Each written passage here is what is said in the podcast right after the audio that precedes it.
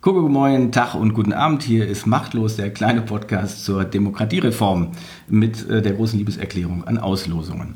Heute sitze ich mit meinem Journalistenkollegen Dr. Ralf Grödker zusammen, äh, mit dem ich über die Bürgerräte zunächst mal in Berlin-Tempelhof-Schöneberg sprechen werde. Hallo Ralf, danke, dass ich zu dir kommen durfte.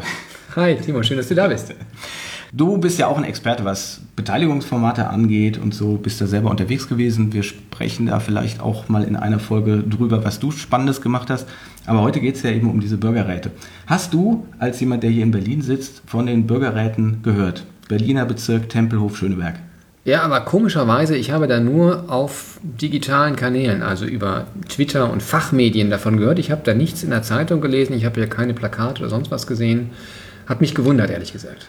Okay, was ist denn so dein Stand? Kannst du äh, beschreiben, wie du jetzt sozusagen als interessierter Bürger wahrgenommen hast, was da passiert? Dann wissen wir nämlich, was wir vielleicht noch erklären müssen. Ich weiß nur, dass dieses Projekt gerade angelaufen ist und äh, was da jetzt inhaltlich ist, ist eine offene Fragestellung hat. Ähm, das habe ich mitbekommen. Von daher weiß ich darüber jetzt noch gar nicht mehr, was da jetzt auf dem Weg ist. Das, ich weiß, es gibt eine Reihe von, von Veranstaltungen. Ähm, ist relativ groß. Ähm, wie viele Leute da beteiligt sind, weiß ich gar nicht genau. Ähm, aber ähm, ja, das ist so mein Eindruck. Also über die äh, doch sehr verhaltene Presseresonanz war ich auch verwundert, muss ich sagen. Wenn ich nichts übersehen habe, war es im Tagesspiegel zum Beispiel nur mal irgendwo in, in einem dieser Newsletter kurz erwähnt. Ich habe jetzt auch nochmal intensiv gesucht, nichts gefunden. Klammer auf, außer meinen eigenen Bericht bei Telepolis, auf den ich natürlich in den Shownotes nochmal verweisen werde. Wir hatten in der letzten Folge äh, das Projekt kurz vorgestellt. Da hatte ich das Gespräch mit Daniel Oppold vom IASS in Potsdam. Da war das Ganze ja sozusagen noch die Theorie. Inzwischen hat der erste von sieben Bürgerräten stattgefunden und die Ergebnisse wurden auch schon in so einem Bürgercafé präsentiert und darum wird es dann heute gehen. Ja, das Prinzip ist, dass man in den sieben Ortsteilen des Bezirks jeweils wirklich nach dem Zufallsprinzip aus dem Einwohnermelderegister äh, Bürger auslost und anschreibt und sie einlädt, an so einem zweitägigen oder anderthalbtägigen ähm, Workshop teilzunehmen, der sich eben Bürgerrat nennt, nach dem sogenannten Vorarlberger Modell, also aus dem österreichischen Vorarlberg, wo man das in der Form praktiziert. Geplant sind da so irgendwie eigentlich nur 12 bis 15 Personen.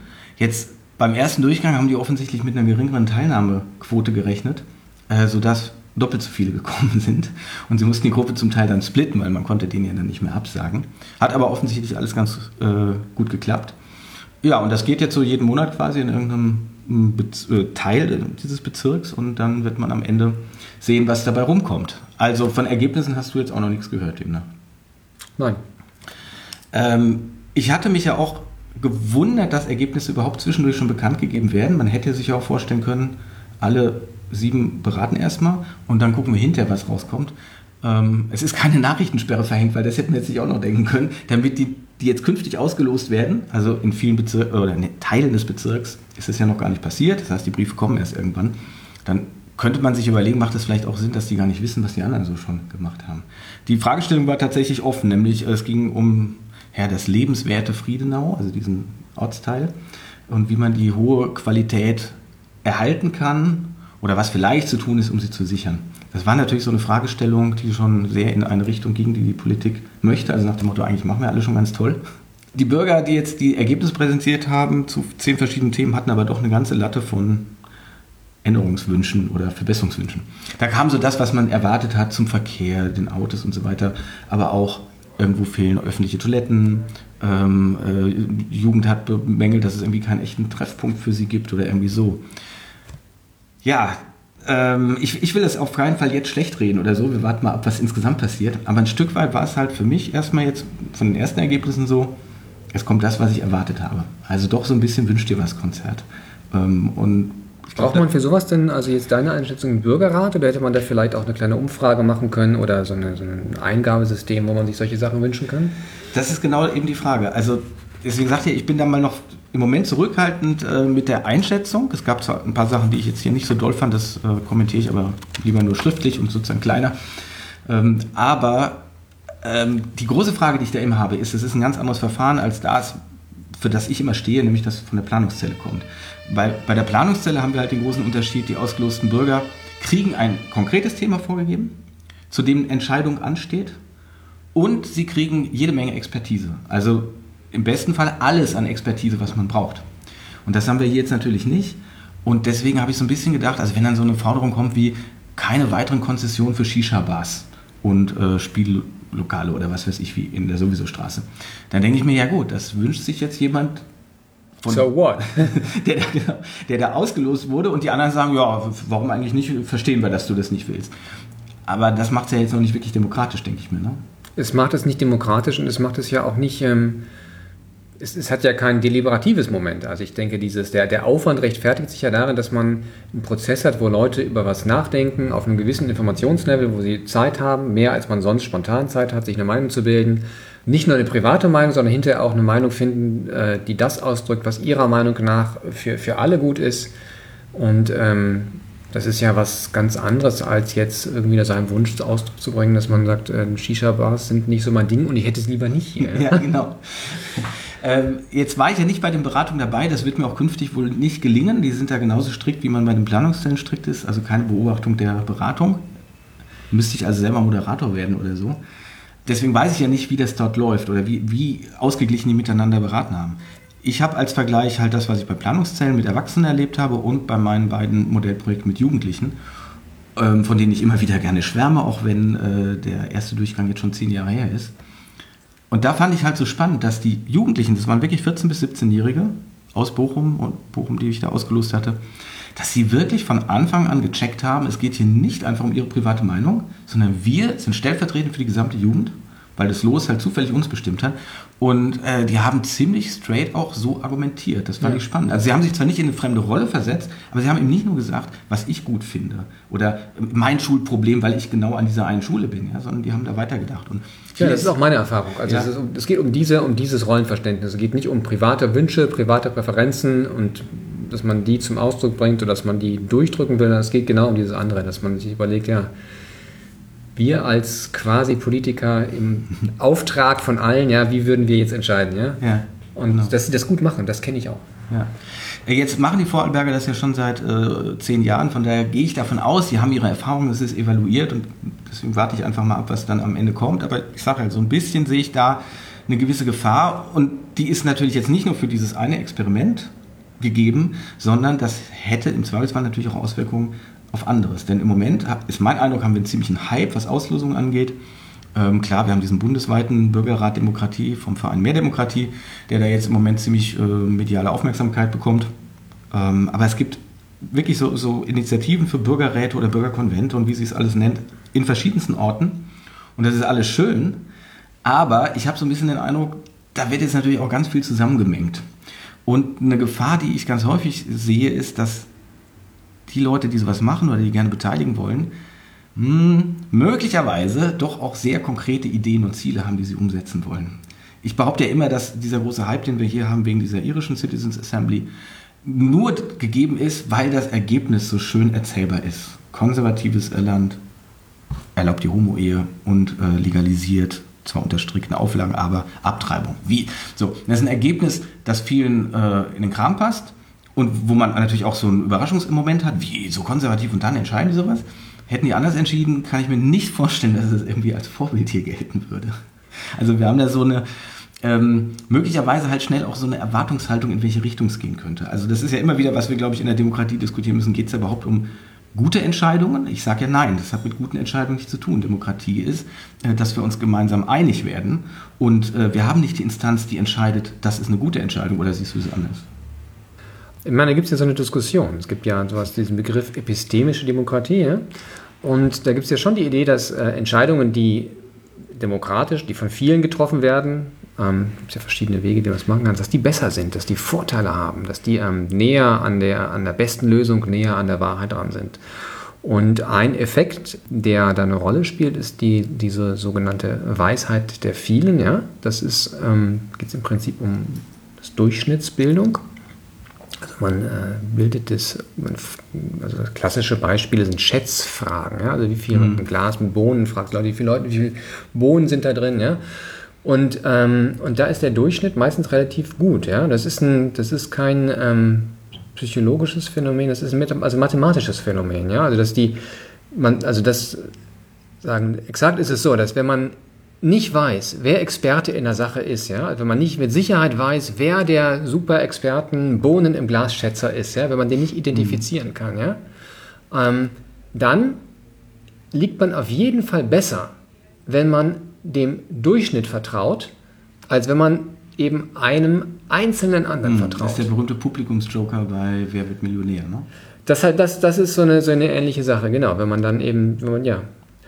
Und ähm, und das, das, das funktioniert. Und das funktioniert selbst, also es funktioniert, wenn man Experten nicht kennt. Und erstaunlicherweise selbst ist es so, dass, dass dieser Mechanismus in vielen Situationen auch besser funktioniert als einzelne Expertenurteile.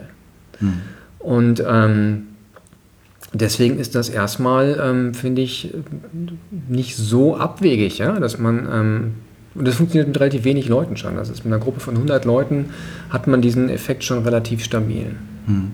Ja, aber die Frage ist ja, ob es uns überhaupt um sozusagen hm, die richtige Meinung im Sinne von Experten geht, denn das haben wir ja eigentlich in der repräsentativen Demokratie zur Genüge. Überall sitzen Experten, in allen Verwaltungen, äh, in, in, in, zu, in, zusätzlichen Gremien, die einberufen werden. Ja, überall haben wir Experten. Das Problem ist nur, der Experte kann zwar sagen, was aus seiner Sicht richtig ist, aber er kann ja nicht sagen, was wir wollen. Ja, also zum Beispiel der Mediziner, das ist immer so ein einfaches Beispiel, kann dir sehr genau erklären, was gesunde Lebensweise angeht. Aber möchtest du, dass er dir vorschreibt, wie du zu leben hast? Nein, weil er kann ja nicht die Entscheidung treffen, ich will unbedingt 100 Jahre alt werden oder so. Ne? Du kannst vielleicht sagen, ich möchte aber gerne im Rausch leben. Dann, dass der Experte sagt, das ist ungesund, ist klar. Das ist möglicherweise, dass du sagst, ja, das weiß ich genau, deswegen mache ich es ja. ja. Ähm, also damit will ich sagen, es ist ja beim Experten immer die Frage, ähm, kann er überhaupt für die Bürger vorgeben, was eine sinnvolle Entscheidung wäre? Meiner Ansicht nach kann er nur Angebote machen bei Tim, da machst du ein falsches Entweder-Oder auf. Ja? Mhm. Ich meine, sicherlich ist es so, dass bei viel, es gibt Entscheidungen, wo man sagt, okay, das, da vertrauen wir all den Experten. Es gibt andere Entscheidungen, jetzt Lebensführung, ja, da geht es um Identitätsfragen. Das sind viele Entscheidungen. Und da am Ende, natürlich gibt es da keine Expertise. Das ist eine Frage, wie wir leben wollen. Das müssen wir entscheiden oft ist das gar nicht so einfach, das zu entscheiden. Ne? Wenn du umziehen willst zum Beispiel und du hast irgendwie die Wahl zwischen diesem schönen Haus am Stadtrand, am See, ja, mhm. allerdings so ein bisschen schon sehr ab vom Schuss und lange Fahrt in die Stadt, ne? oder diese tolle Altbauwohnung und du entscheidest dich zwischen diesen beiden Lebensstilen, das ist gar nicht so einfach oft so, ja, das irgendwie herauszufinden. Ne? Aber das, das sind Identitätsfragen. Das heißt also da nicht, kann mir kein ja, Experte helfen. Da kann dir kein Experte mhm. helfen. Ähm, und oft weißt, ja, du machst oft einen Schritt und weißt selbst nicht, in welche Richtung das geht. Ja, du machst oft ja einen Schritt und dann planst du dich selber in eine bestimmte Richtung auch zu entwickeln und dann manchmal klappt es, manchmal machst du einen Schritt zurück. Ja, aber das heißt nicht, dass äh, dass man jetzt gar keine äh, Standards von Rationalität an Entscheidungen äh, stellen könnte, ja, dass man sagt, okay, das ist, ist eh nur eine Entscheidung, das kann man eh nicht sagen, richtig falsch. Na klar, wir haben viele, viele Standards, Messlatten, Kriterien, ähm, nach denen wir Entscheidungen als besser oder schlechter beurteilen können. Mhm. Ähm, also ein großer Bereich sind ist diesen, die ganzen äh, kognitiven Verzerrungen oder Biases, ja, also Fehler, die man, die wir alle machen und von denen einige so sind, dass wenn man hinterher den Fehler sieht, dass man es bereut. Mhm. Ja, das ist ein klarer Fall von einer nicht so guten Entscheidung. Ähm, vieles mehr, ja. Also wir haben schon, äh, es gibt schon bessere und schlechte Entscheidungen. Von daher denke ich, diese Idee von, ähm, ja, dass man sich überlegt, okay, kann eine, eine Entscheidung, die von die demokratisch gefällt wird, mhm. kann die auch besser sein als eine Entscheidung, die von Experten oder die von gewählten Politikern gefällt wird. Das würde ich jetzt nicht von vornherein einfach so abtun. Mhm. Ja, okay. Mir, mir ging es halt einfach nur darum zu sagen, der Experte soll meiner Ansicht nach beraten. Ich gehe davon aus, dass er von seinem Fachgebiet Ahnung hat. Aber ob, äh, aber das Ziel sozusagen, wo es hingehen soll, das kann er nicht festlegen. Das sieht er in seinem Bereich. Das ist doch, glaube ich, der Grund, warum wir diese zunehmende Bürokratisierung haben. Weil jeder Experte in seinem Bereich hat natürlich Ideen, wie kann es noch besser werden. Also wenn ich eben in so einem Gesundheitsamt sitze oder Veterinäramt, dann, dann habe ich schon tausend Vorschriften und mir fallen noch zehntausend Vorschriften ein, die wir noch brauchen. Ja? Damit alles noch sicherer wird und noch besser kontrolliert und noch besser nachvollziehbar und, und, und, und, und. Das ist alles richtig aus Expertensicht. Die Frage ist aber, interessiert uns das überhaupt? Oder sage ich nicht, zum Beispiel ganz banal, pass mal auf, äh, ich möchte wieder zurück zum Prinzip Eigenverantwortung. Äh, es ist schön, was du dir alles ausdenkst an, an, äh, an richtigen Dingen, ja, an Expertensachen, aber lass mich bitte einfach unterschreiben, ich mache es auf mein Risiko. Dann schreibst du mir nicht mehr vor, wie die Milch zu behandeln ist, dann schreibst du mir nicht mehr vor, welche Kontrollen das Fleisch braucht, dann braucht dies, das, jenes, ja, dann wäre das alles weg. Weil ich sage, der Experte kann eben mir nicht vorgeben, was mein Ziel ist. Er, er unterstellt einfach aus seinem Bereich. Und deswegen kommen wir dann, dann auch doch auch häufig zu diesen, ja, den Expertendiskussionen, weil die Experten verschiedene Ziele verfolgen. Also es ist halt ein Unterschied, ob ich, ich sag mal eben hier, äh, wie soll ich sagen, zum Beispiel eine standardisierte Industrie will, eine standardisierte Landwirtschaft, alles kontrolliert ist, oder ob ich ein Ziel verfolge und sage, ich will es kleinteilig. So, das passt gar nicht zusammen. Ne? Wenn ich es kleinteilig will, dann muss ich auf Kontrollen verzichten, muss ich viel mehr Freiräume einräumen, ähm, sonst geht es nicht. Also ich glaube ja auch, dass diese Laien, dass wir gute Argumente dafür haben, dass wir sagen, wir möchten gerne auch von Nicht-Experten eine, ähm, nicht nur irgendwie eine, eine spontane, ähm, eine, eine, spontane Meinungsäußerung, sondern auch eine überlegte, eine informierte Meinung haben. Und das hat ähm, seinen eigenen Wert. Und ähm, da können wir auch gerne darüber reden, warum das so ist die Beispiele, die du eben genannt hast mit dem Fleisch und so, ja, ich glaube, wenn man da länger drüber redet und über diese Vorschläge, die du machst, die du jetzt nur, nur als, ne, als äh, Idee so aufgebracht hast, wir verzichten mal auf Lebensmittelstandards oder sowas, mhm. ja, ich glaube, da hätten wir, wenn man das so zehn Minuten weiter verfolgt, relativ schnell eine Einigung, dass das eine Schnapsidee ist. wie bei? Nein, nicht ich, ja. da, da, treffen wir uns mal separat so, weil das jetzt zu weit führt. Äh, können wir gerne machen. Dann machen wir einen echten Battle, ja? ja, äh, okay, du hast ja schon im Vorgespräch angedeutet, dass du durchaus für das ein oder andere Verbot zu haben bist. äh, und ich bin äh, komplett gegen Verbote, was aber nicht Anarchie bedeutet, sondern meine Argumentation ist ja immer, das, was wir, wenn meiner Ansicht nach demokratisch legal an Verboten diskutieren, ist einfach nur Begrenzung von Tyrannei und Willkür. Das hat aber nichts mit einem echten Verbot zu tun. Also wenn wir diesen Klassiker nehmen, wenn wir über den Autoverkehr in der Stadt reden, dann geht es eben nicht darum, Autofahren zu verbieten, das klingt eben nach, da bestimmt jemand, sondern wir müssen gucken, Moment, wie weit greift eigentlich der Autofahrer in die Rechte anderer ein? Und möglicherweise kommen wir dann bei einer offenen, ehrlichen Beratung mit allen Experten, wo auch die Autolobby und alle vertreten sein dürfen, zu dem Ergebnis, die greifen schon wahnsinnig massiv in das Leben aller anderen ein. Und das ist möglicherweise unverhältnismäßig, weil die anderen so stark beschränkt werden. Und das heißt, wenn wir in dem Fall dann zu dem Ergebnis kämen, das Autofahren muss begrenzt werden, zurückgedrängt werden, darf vielleicht in der Innenstadt gar nicht mehr stattfinden, dann ist es eigentlich kein Verbot des Autofahrens, sondern es ist einfach nur wieder die Ermöglichung des Lebens für alle anderen. Ja, es ist sehr sophisticated, aber letztendlich äh, Tempolimits sind Verbote, ja. Das kannst du, ja, kannst du jetzt schön reden, ne? Natürlich. Aber das sind Verbote, aber es ist eben eine Begrenzung der Tyrannei, weil ansonsten der einzelne Autofahrer die anderen tyrannisiert, indem er meint, ich kann auch mit 180 durch die Stadt brettern, ich habe das unter Kontrolle. Das erzählen wir den Fahrern draußen. Okay. Lass uns lieber darüber reden, ja, äh, warum es eine gute Idee sein könnte, Bürger, Laien ähm, in Entscheidungen, die uns alle angehen, einzubeziehen. Gut.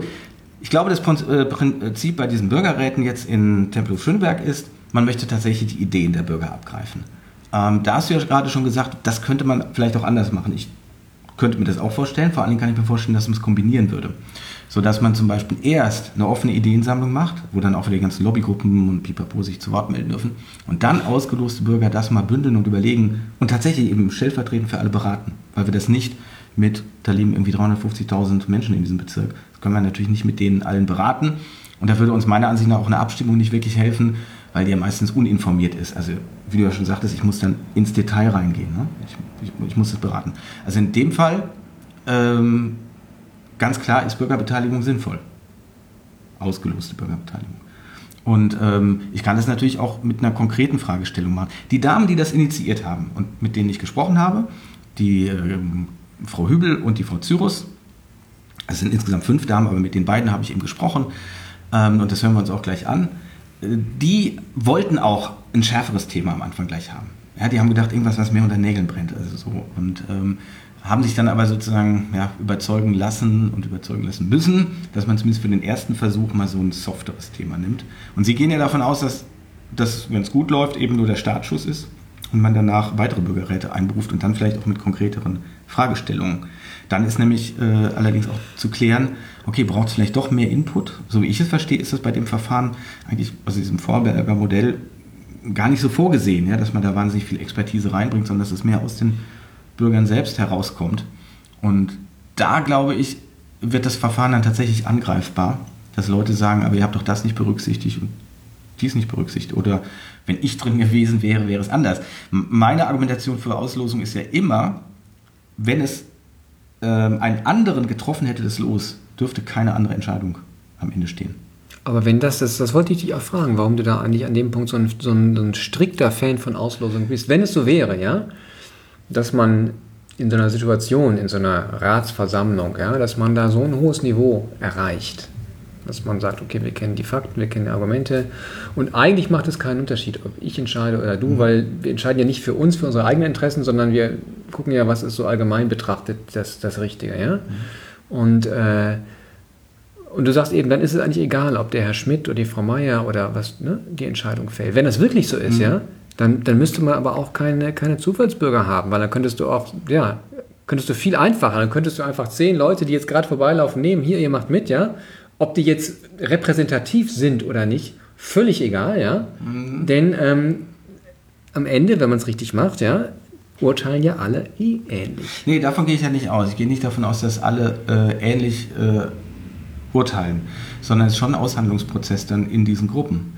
Ähm, natürlich haben wir Unterschiede. Also wenn ich jetzt einfach nur die Fußballfans am Stadion abgreife, dann, dann werden die bei bestimmten Fragen, gerade wenn es eben um ihren Sport geht, natürlich einen anderen anderen Schwerpunkt haben oder eine andere Sichtweise auf die Welt, als Leute, die sagen, interessiert mich nicht die Bohne.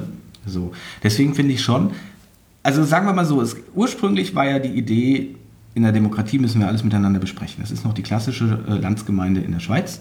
Alle versammeln sich, ja, wenn es klein genug ist, geht das. Theoretisch, also man kann sich jedenfalls versammeln und dann wird offen diskutiert. So, Problem, auch da werden natürlich dann die üblichen Fensterreden gehalten und es ist nicht die Möglichkeit einer individuellen Kommunikation. Und ich glaube, für die sind wir eigentlich gemacht. Also wir sind für eine Kommunikation gemacht, wo wir uns angucken können, wo wir wahrnehmen, was sonst noch alles mhm. so passiert. Äh, da wir das nicht gewährleisten können in dieser Größe, müssen wir kleinere Einheiten schaffen, also diese Mini-Publics, wie man es deswegen nennt. Und ähm, damit die wirklich alle vertreten können, damit diese verschiedenen Sichtweisen drin sind, brauche ich die Repräsentativität und nur deswegen ist es dann auch egal, ob ich da drin bin oder nicht da drin bin, weil ich davon ausgehen muss, die Gruppe, wenn sie groß genug ist, du sprachst ja selber gerade mal von 100, das ist schon eine ordentliche Größe, vielleicht brauchen wir manchmal aber auch 400 oder lass es auch 1000 sein, aber dann ist irgendwie sowieso die Grenze erreicht, da werden wir statistisch einfach keine Unterschiede mehr merken, weil wenn es den noch gibt, diesen einen Unterschied, also den ein Tausendstel, dann kommt er sowieso nicht zum Zug. Ja? Also dann hat er auch berechtigt kein besonderes Stimmgewicht, dieses Eintausendstel. Aber diese du sprachst ja so von dieser kollektiven Intelligenz oder so, die greife ich ja schon mal da ab. Also die ganz verschiedenen Lebenserfahrungen, die verschiedenen Sichtweisen, ähm, ja, was Menschen erlebt haben und welche Bedenken sie haben oder so, das kommt da alles zusammen und dann kann ich es diskutieren. Ich glaube ja auch nicht, dass wir immer zu einem echten Konsens kommen, aber es gibt ja auch dieses andere Verfahren Konsent, also dass ich einfach nur gucke, wo ist der geringste Widerstand, da komme ich schon mal wesentlich weiter. Und die Erfahrung, die ich mit solchen Gruppen gemacht habe, ist, dass sie bei vielen Fragen schon einvernehmliche Lösung finden. Weil man eben ja gar nicht so tun muss, von wegen, äh, ähm, es gibt nur eine Wahrheit und alles andere ist falsch, sondern man merkt, okay, wir müssen uns hier irgendwie einigen. Konsent, das ist dieses Ding, wo man nicht nach einem Gemeinsamen sucht, sondern man guckt, ne, was, was wird, man fragt, was würde dich am wenigsten stören. Ne? Ja, man fragt genau. andersrum. Ne? Genau, man fragt Konsentieren heißt mhm. das. Ne? Genau. Systemisches, Systemisches Konsentieren. Ne? Wollte ich nochmal sagen. Ja, genau. Erklärt haben an dieser Stelle. Ja, genau, so heißt es und das äh, können, wir, können wir auch nochmal irgendwann vertiefen. Äh, das machen die übrigens in diesen Bürgerräten offensichtlich. Und war wieder äh, faszinierend, dass der, so ein Jugendlicher, der da vorgestellt ist, also auch ganz selbstverständlich gleich äh, so eingebracht hat. Also wir haben das im Konsent, mit, ne, im Konsent haben wir das ähm, ausgehandelt miteinander. Ja, also das ist natürlich klar. Es gibt so viele Beispiele, dass wir, indem wir Demokratie praktizieren, weit hinter Möglichkeiten zurückbleiben. Und das finde ich auch so erschreckend, dass wir hier zwar schon über ganz weitreichende Dinge wie Losverfahren sprechen, aber dass wir eben schon bei der Abstimmung eigentlich scheitern. Ich zitiere oder ich erwähne da immer wieder gerne das Buch vom äh, Florian Felix Wey, Die letzte Wahl, das mich sehr inspiriert hat damals, ähm, wo er nur zum Thema Wahl sozusagen die ganze Bandbreite an Reformvorschlägen aufzählt. Das ist ja in so einer, äh, das hat er in eine Geschichte von Therapiesitzung gekleidet, äh, fand ich am Anfang ein bisschen befremdlich, aber es ging dann doch ganz gut auf. Und da habe ich nur gedacht, mein Gott, so viele verschiedene Ideen, was man alleine an unserem Abstimmungsverfahren ändern könnte oder müsste, wo es überall zu massiven Verzerrungen kommt und so. Und was machen wir? Gar nichts. Der Bundestag kriegt ja noch nicht mal ein verfassungskonformes Wahlgesetz hin im Moment. Ne? Also da können wir ja also das ist sozusagen eins der vielen Gegenargumente, wenn man behauptet, ähm, so wie wir es haben, ist es gut und richtig und es kann gar nicht besser gehen. Also alleine was reine Abstimmung angeht, glaube ich, wäre ganz viel Verbesserungsbedarf. Und die Auslosung äh, ist natürlich aus meiner Sicht immer ein Korrektiv zu dem, was die Politiker nicht vernünftig ausgehandelt kriegen. Also wenn die Politiker als Stellvertreter alles in dem Sinne gut machen, dass äh, die Bevölkerung wenigstens zur großen Mehrheit damit zufrieden ist, oder sagen, das hat natürlich auch mit Vermittlung zu tun und so, dann würde ich sagen, ja, dann ist ja alles gut. Dann bitte brauchen wir uns die Arbeit nicht zu machen. Also mir geht es nicht darum, äh, jetzt aus Prinzip Bürger irgendwo einzubinden. Aber letztendlich habe ich ja eben nur ganz wenig Möglichkeiten, überhaupt darüber zu entscheiden. Also aktuelles Beispiel, das mögen viele wieder für Kleinigkeit halten, aber dass jetzt die Bundeswehrsoldaten gratis mit der Bahn fahren, wenn sie in Uniform sind ist so ein Ding, wo ich denke, verdammt nochmal, das gehört demokratisch beraten. Das Aber haben die das nicht immer schon gemacht? Ich erinnere mich, als ich ja. Zivildienstleistender ja, war, da ja. konnte man doch auch. Oder da konnten die, die Soldaten und die Truppenausweis und ich hatte meinen Zivi-Ausweis und da konnte ich da auch mitfahren. Ja, oder? aber da war eine Strecke eingetragen. Ne? Du durftest nur eigentlich nur diese Strecke fahren. Ja? Mhm. Ah, okay. Und, und, äh, sie soll, ah, und sie sollen ja jetzt beliebig fahren dürfen, müssen sich zwar auch so ein Ticket dafür ordern, aber egal. Aber den, den, darum geht es mir gar nicht. Andere sagen auch gleich, ja, Jobticket gibt es woanders auch oder so, kann man alles machen. Vier Millionen, die es zusätzlich kosten soll, glaube ich, nicht der Rede wert. Aber es geht ja darum, dass jetzt ähm, bewusst die Militarisierung der, in der Öffentlichkeit vorangetrieben wird. Das ist ja ein Projekt, das man schon lange beobachten kann. Und äh, das war ja die offizielle Begründung. Ne? Die Soldaten sollen gehören in die Mitte der Gesellschaft, sie sollen sichtbar werden. So, und das ist so ein Punkt, wo ich denke, das muss doch erstmal diskutiert werden. Das kann doch nicht sein, dass jetzt einfach nur äh, zwei Ministerien und der Bahnvorstand das miteinander aushandeln. Also die Deutsche Bahn gehört uns, ja, also volkseigener Betrieb. Äh, die Regierung soll nur stellvertretend für uns eigentlich da irgendwie handeln. So, und wir sind an so einer Sache überhaupt nicht beteiligt. Als damals die Polizisten von grün auf blau umgestellt wurden, gab es auch keine Diskussion. Das haben einfach mal die Innenminister irgendwie untereinander, glaube ich, ausgehandelt und seitdem haben wir halt blaue Polizisten. Das Ganze sagen ist völlig wurscht, aber es sind so Schritte, ja, wo ich denke, das hat doch massiv mit unserem Leben zu tun und äh, da steckt ja auch eine Idee dahinter oder sogar eine Ideologie aber die Bürger werden nicht beteiligt. Und es war, ich habe extra nachgeguckt, natürlich auch in keinem Wahlprogramm drin. Aber es gibt doch schon Parteien, und du kannst dir schon vorstellen, welche Parteien sowas eher voranbringen und die kann man wählen oder nicht wählen, oder? Ja. Oder abwählen. Äh, ja, das kann man, klar. Äh, das ist ja auch, was dann äh, immer wieder praktiziert wird, aber ähm, wir brauchen jetzt nicht darüber reden, dass ich halt bei diesen, ich habe eine Stimme oder wenn es zwei sind, ist ja wurscht, dann ähm, habe ich halt einmal die Partei und einmal den Direktkandidaten, aber ich kann ja immer eben nur ein Komplettpaket nehmen. So. Also ob du das jetzt nennst, äh, das geringere Übel oder sonst wie, ist ja egal. Aber das ist eben ein solcher demokratischer Analphabetismus meiner Ansicht nach. Ich darf ein oder zwei Kreuze machen alle vier Jahre, wenn es jetzt um den Bundestag geht. Und das war's. Ich habe keinen Einfluss auf die Zusammensetzung, im Wesentlichen keinen Einfluss auf diese Listen, keinen Einfluss, wer da sitzt, null Einfluss auf die Regierung. Selbst Bundeskanzler kann ich ja nicht benennen. Spitzenkandidatenprinzip haben wir gerade in der EU wieder wunderbar gesehen, wie toll das klappt. Ja? So, also meine Möglichkeiten sind ja einfach extrem begrenzt. Und ähm, dann kommen eben laufend Fragen hinzu, die vorher noch gar nicht auf dem Zettel standen. So wie eben jetzt, lassen wir mal die Soldaten gratis fahren. Du bist ein richtiger Parteisystemskeptiker, oder? Ja, ja. ja. ja aber der Begriff Parteienkritiker ist ja schon lange vergeben an den von Arnim, glaube ich. Ne? Äh, von daher muss ich mir was anderes ausdenken. Also von daher bin ich einfach dann der Losbefürworter. Gut, äh, ich denke, wir diskutieren ja über das Ganze äh, nochmal an anderer Stelle weiter. Ich bin dafür, dass wir jetzt mal reinhören, was äh, die beiden Damen eigentlich erzählt ja, haben. Das ihrer, interessiert mich auch. Interessiert dich auch, das ist schön, dass es dich interessiert, damit nicht der Riek immer nur redet. Genau, hören wir doch mal, äh, was die äh, Katharina Hübel und die Lilo Cyrus erzählt haben. Ja, äh, herzlichen Dank, dass ich heute bei Ihnen sein darf, äh, bei Frau Hübel und auch Frau Cyrus von der Initiative Nur Mut, die sich dafür eingesetzt hat, dass es in Friedenau, beziehungsweise dann im ganzen Bezirk Tempelhof-Schöneberg, ähm, ausgeloste Bürgerräte gibt.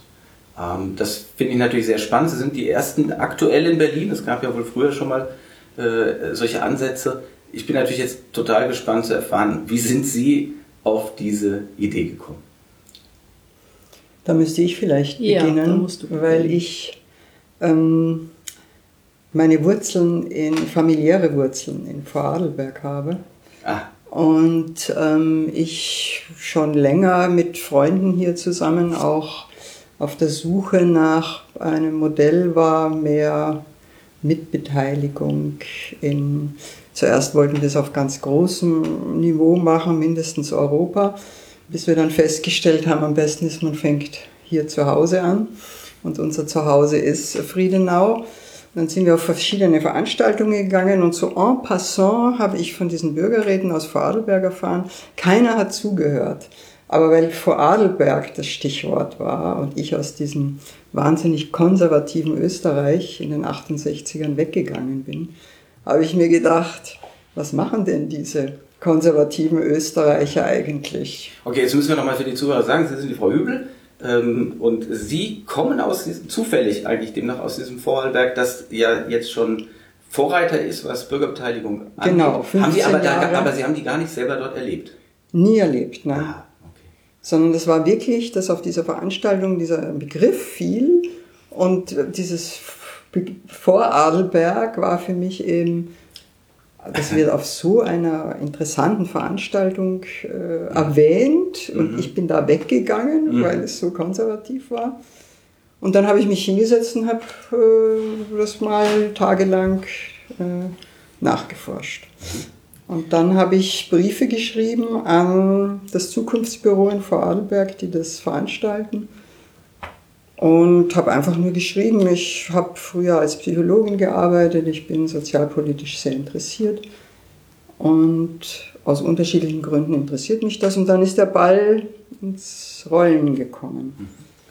Okay, bevor wir dann auf dieses Vorarlberger Modell kommen, äh, sagen Sie mir jetzt nochmal, Sie haben gerade angedeutet, ähm, Sie hatten die Idee, da muss was passieren und am besten ganz groß. Was war jetzt der Auslöser dafür und wann ging das los bei Ihnen? Bei mir persönlich, nach dem abgeschlossenen Berufsleben, habe ich mich als Österreicherin wahnsinnig darauf gefreut, in Ruhe jetzt ins Café zu gehen und Zeitungen zu mhm. lesen. Mhm. Und nach vier Monaten Zeitungslesen habe ich mir gedacht, entweder ich lasse das jetzt, weil so viel kann ein Mensch nicht bewältigen an, an politischen Informationen, oder ich mache jetzt was aus diesen 100.000 Zeitungsmeldungen. Mhm. Und dann war Pulse of Europe und verschiedene Informationsveranstaltungen in Berlin und dann eben nach, weiß ich nicht, halbem, dreiviertel Jahr war dann dieses Bürgerinnenräte. Okay, also das heißt, es ging nicht in erster Linie um ein konkretes Problem bei Ihnen, sondern Sie haben gedacht, wie kriegen wir diese große Informationsmenge irgendwie wieder an die Bürger angeschlossen? Oder? Ja, mein Interesse auch als Psychologin ist, mhm. ist im Grunde das große Thema, wie motiviert man Menschen, die sich äh, nicht mehr für Politik interessieren oder Methoden finden, die ich für inadäquat und destruktiv halte, äh, wie bekommt man diese Menschen längerfristig zu einem demokratischen Mitbestimmungsprozess? Das ist mein großes, mhm. großes Interesse. Super. Frau Cyrus, wie war das bei Ihnen dann? Wie sind Sie dazu gestoßen oder wie hat Sie das Thema berührt? Ja, mein Zugang war ein etwas anderer. Ich bin also neue Friedenauerin. Ich lebe hier seit 2015, äh, bin aber seit 2000 ungefähr schon in Berlin mit Unterbrechungen. Und ähm, ich habe vor einigen Jahren zufällig ähm, über einen belgischen Journalisten, David van Reybruck, ähm, einiges gehört und gelesen, ähm, seine Vorstellung davon, wie man die Demokratie, die repräsentative Demokratie weiterentwickeln sollte. Eben nicht über Wahlen, sondern ähm, über Zufallsauswahl. Das war das eine, was mich wahnsinnig interessiert hat. Ich fand das sehr spannend. Ähm, das, weil ich eben, sagen wir mal, ja seit Jahrzehnten politisch interessiert bin, aber ähm, und auch durchaus schon politisch aktiv war, aber äh, dann viele Jahre nicht mehr. Also da dachte ich, das ist etwas, das interessiert mich. Da bin ich einfach drauf angesprungen. Das Zweite war, dass ich gehört habe von einem Modell von Bürgerversammlungen in Irland. Und da kommt da wieder dieses Konservative rein, dass, dass ich dachte, mein Gott, in diesem konservativ-katholischen Irland haben die so ein tolles Modell, mit dem sie jetzt wirklich ganz äh, sensible gesellschaftliche Fragen äh, breit diskutieren wollen, die Bürger einbinden, ernst nehmen. Also das fand ich auch wiederum so attraktiv, bin ich auch ähm, irgendwo draufgesprungen. So, das waren so die zwei Dinge, die mich äh, zunächst einmal theoretisch interessiert haben. Und dann kam ich nach Friedenau 2015 und das war im letzten also bin, ich bin seit 2017 im Ruhestand und habe mir dann gedacht, so, also jetzt habe ich viel Zeit und jetzt kann ich mal die Dinge machen, die mich interessieren und mich auch dafür engagieren. Und im letzten Mai war es so, dass eine Nachbarin mir einen Flyer in den Briefkasten steckte. dass am Tag der Nachbarschaft in einem Café hier in Friedenau eine Initiative Nur Mut ein Thema Bürgerbeteiligung vorstellt. Und dann fielen natürlich die richtigen Stichworte, ähm, Zufallsauswahl, ähm, also Bürgerbeteiligung als ähm, Ergänzung und Unterstützung ähm, der gewählten äh, Politik. Und dann habe ich so gedacht äh, bei mir, so, das ist jetzt die Gretchenfrage. Willst du dich nun engagieren oder willst du nicht engagieren? Ne? Willst du weiter theoretisieren oder willst du mal was tun? Und äh, naja, also ich hatte bisher, wenn ich mich äh, für Politik engagiert habe oder interessiert habe, immer so die große Politik, die Weltpolitik im Auge. Und dann dachte ich, naja, also auf mich wartet die Weltpolitik nicht. Da kann ich nicht viel bewegen, aber vielleicht kann ich im Kleinen was bewegen. Und äh, deshalb bin ich dann ins Café gekommen.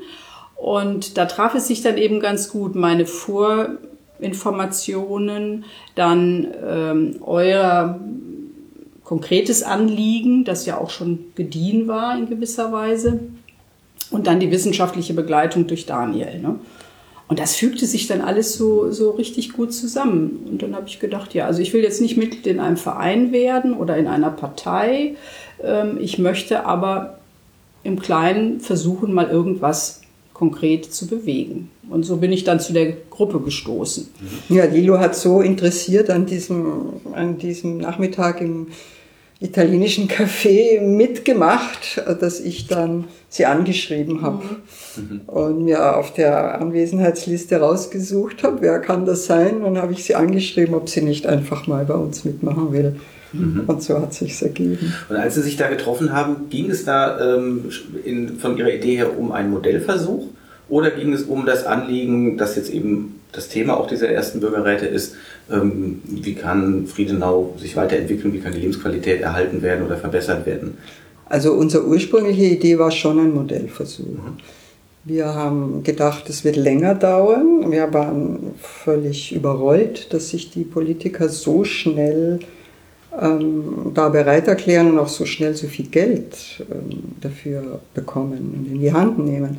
Eigentlich war unsere Idee, wir machen ein kleines, feines Modell in äh, Friedenau mit einem Politikberater und wir machen unsere Erfahrungen. Wir werden selbst ein ganz ausgeklügeltes, tolles Thema finden und ähm, dann wird das ausgewertet und wir machen uns große Gedanken und mit diesem sozusagen ersten Modellversuch gehen wir dann weiter.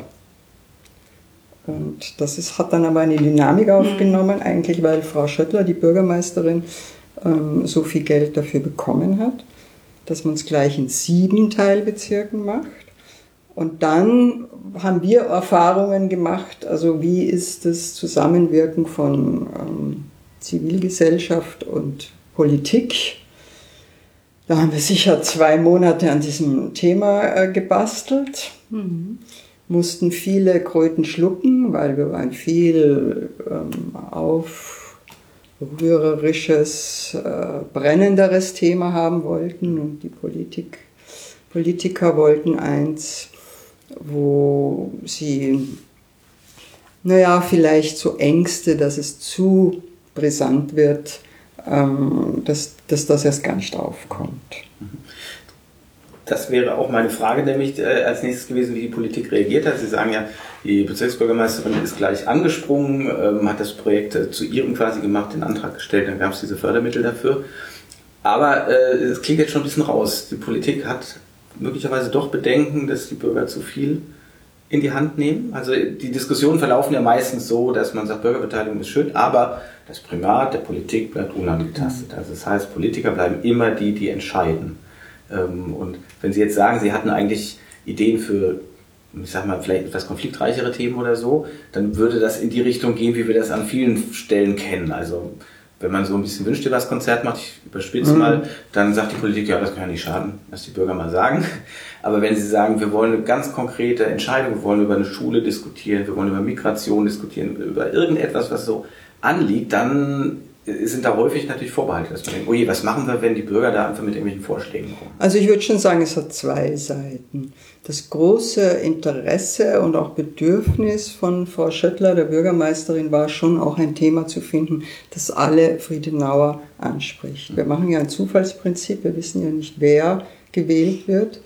Und das konnte ich schon sehr gut nachvollziehen, dass sie das möchte, dass erstmal wirklich jeder sich ins, in die Diskussion eingebunden fühlt. Und dann gibt es ja noch einen anderen Aspekt, ähm, wenn man so einen Bürgerrat das erste Mal macht. Unsere Vorstellung ist ja, das ist der Beginn für einen Kreislauf, der öfter stattfindet. Also fangen wir sozusagen mit einem sehr breiten Thema an.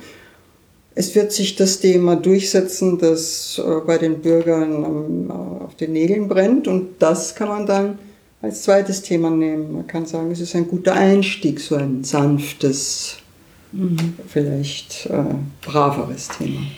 Äh, ich würde sagen, es gibt ja auf beiden Seiten, also es ist ein Modellversuch. Ne? Ähm, es gibt aber auf beiden Seiten natürlich ähm, ja, Vorerfahrungen. Die Politik hat Vorerfahrungen mit den Bürgern, mit der Bürgerbeteiligung und die Bürger haben Vorerfahrungen mit ähm, der Politik und wie die Politik mit ihren Wünschen umgeht.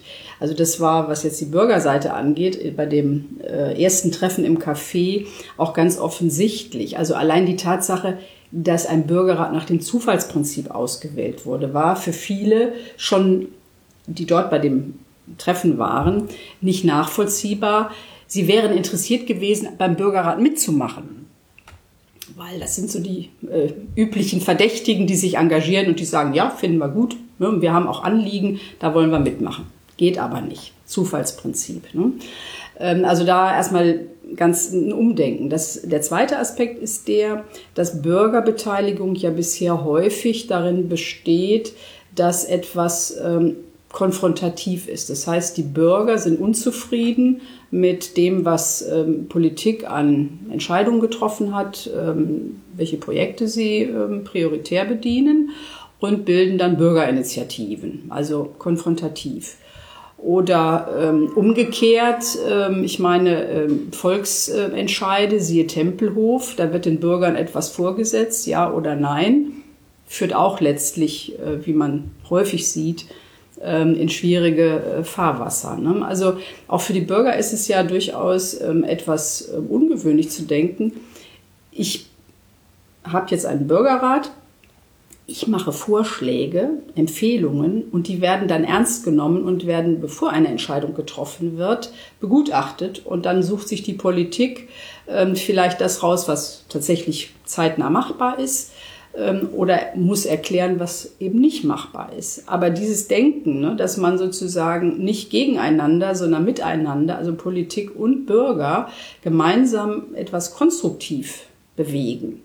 Ähm, das ist für die Bürger nicht so einfach, ähm, sich dieses Denken ähm, also anzueignen, aber für die Politik und die Verwaltung insbesondere ist es auch nicht einfach. Ne? Ich meine, die Verwaltung wartet nicht drauf, dass sie neue Aufgaben bekommt. Und je nachdem, was die Bürger jetzt vorschlagen, kann das ja doch mehr Arbeit machen. Also man muss da, glaube ich, auch werben in der Verwaltung dafür, dass das jetzt vielleicht mehr Arbeit macht aber am Ende vielleicht ähm, sind die Bürger zufriedener und dann ist auch die Verwaltung, also ist auch die Arbeitszufriedenheit bei den Menschen, die da ähm, arbeiten, vielleicht auch größer. Und klar, das Risiko besteht, dass das so ein ähm, Weihnachtswunschkonzert wird. Aber ich glaube, da gibt es Erfahrungen, dass äh, am Ende die Bürger viel realistischer sind, als die Politiker häufig befürchten. Ne? Ja, aber es hängt ja immer viel von der Fragestellung ab. Wenn wir das Thema Bürgerhaushalte nehmen, Potsdam meinetwegen, äh, da stellt man eine Summe X zur Verfügung und sagt, ihr Bürger dürft jetzt diese Summe verteilen. Ähm, richtig äh, Bürgerbeteiligung oder aleatorische Demokratie wäre natürlich, dass die Bürgerinnen und Bürger überhaupt am Anfang schon mal anfangen, wie viel soll da überhaupt drin sein im Haushalt, vielleicht wollen wir irgendwas kürzen, vielleicht wollen wir lieber Geld zurückhaben oder so. Also da würden ja viel mehr Möglichkeiten mhm. bestehen. Deswegen könnte ja auch in Ihrem Fall, Verwaltung könnte ja auch entlastet werden. Also so ein, so ein Beispiel, was ich dir immer, ähm, oder was mich seit Jahren beschäftigt, ist dieser Wahnsinn mit Grünflächenschnitt und so weiter. Wenn die Bürgerinnen und Bürger jetzt plötzlich mal sagen würden, lass doch endlich dieses Mähen und lass doch mal irgendwo was wachsen, dann hätte das Grünflächenamt im Sommer deutlich weniger zu tun mhm. als bisher. Also es muss ja vielleicht gar nicht so sein, dass die Bürger immer nur sagen, ich will noch dies und das mhm. und jenes. Das ist nämlich äh, sozusagen meine Frage, warum sie sich ähm, haben erwärmen können für diese Zufallsauswahl, für diese Auslosung? Naja, ähm, gut, dann fange ich einmal bei Ihrer Frage an, warum haben wir uns erwärmt dafür? Weil unsere Idee ja ist, Leute ins Boot zu holen, die vorher noch nicht, äh, möglicherweise noch nicht politisch interessiert waren. Und diese ewigen, äh, die immer in Bürgerinitiativen sitzen oder auch sehr schnell ihren Mund aufmachen, die haben jetzt ihre Stimme, aber wie kriegt man die anderen ins Boot? Aber um nochmal darauf zurückzukommen, was du auch so im Detail geschildert hast, das Wichtige ist doch, dass dies, bei diesem Prozess, und das finde ich so spannend, ein Lernprozess für beide Seiten da ist. Ja? Also sozusagen, so wie du das auch erzählt hast, ähm, ja, die viele bei unserer Veranstaltung oder einige bei unserer Veranstaltung waren so desillusioniert. Also man kann nicht sofort die Ärmel hochkrempeln und, und anpacken. Und dann muss man nämlich auf die Straße gehen und dann ist, muss es morgen anders sein, ja. Also das sozusagen diese ganzen Kompetenzen, die man eigentlich auch braucht, um letztlich in einer Demokratie erfolgreich seine Stimme zu erheben und auch wirklich nicht nur die Stimme erhoben zu haben, sondern es so lang durchzuhalten, bis auch wirklich man einen Effekt für sich und alle anderen sieht. Da braucht man wirklich eine ganze Reihe von Kompetenzen. Das ist die Seite der, der Bürger und was du von Seite der Verwaltung gesagt hast, die brauchen natürlich auch eine Reihe von Kompetenzen.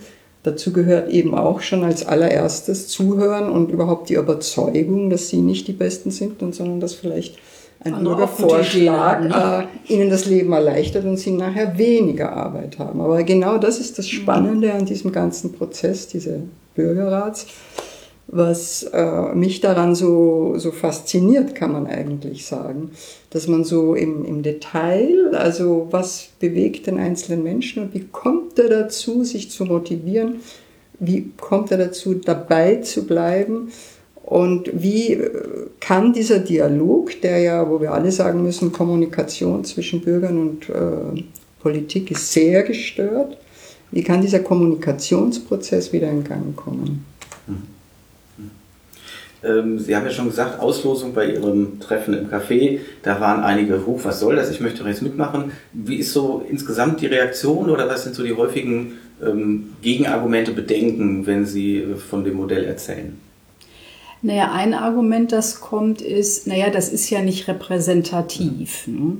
Äh, Nein, es ist nicht repräsentativ, kann es nicht sein, weil die Gruppe ja auch viel zu klein ist. Also wir reden ja von 12 bis 15 Personen, die dann jetzt den Bezirk, äh, der ja, ich weiß nicht, einige zigtausend äh, Bewohner hat, ähm, darstellen sollen. Aber ähm, es wird ja darauf geachtet, dass die, ähm, also möglichst eine möglichst breite, äh, breit gestreute Gruppe zusammenkommt. Also das Männlein und Weiblein, alt und jung und auch Menschen mit Migrationshintergrund äh, und ohne Menschen aus diesen, wir haben ja drei Teilbezirke in Friedenau, dass auch alle drei Teilbezirke ähm, abgedeckt werden. Also, so dass es zwar keine repräsentative äh, Vertretung ist, aber doch eine, die das breite Spektrum der Friedenauer abdecken sollte. Also dieses Argument habe ich häufiger mhm. gehört.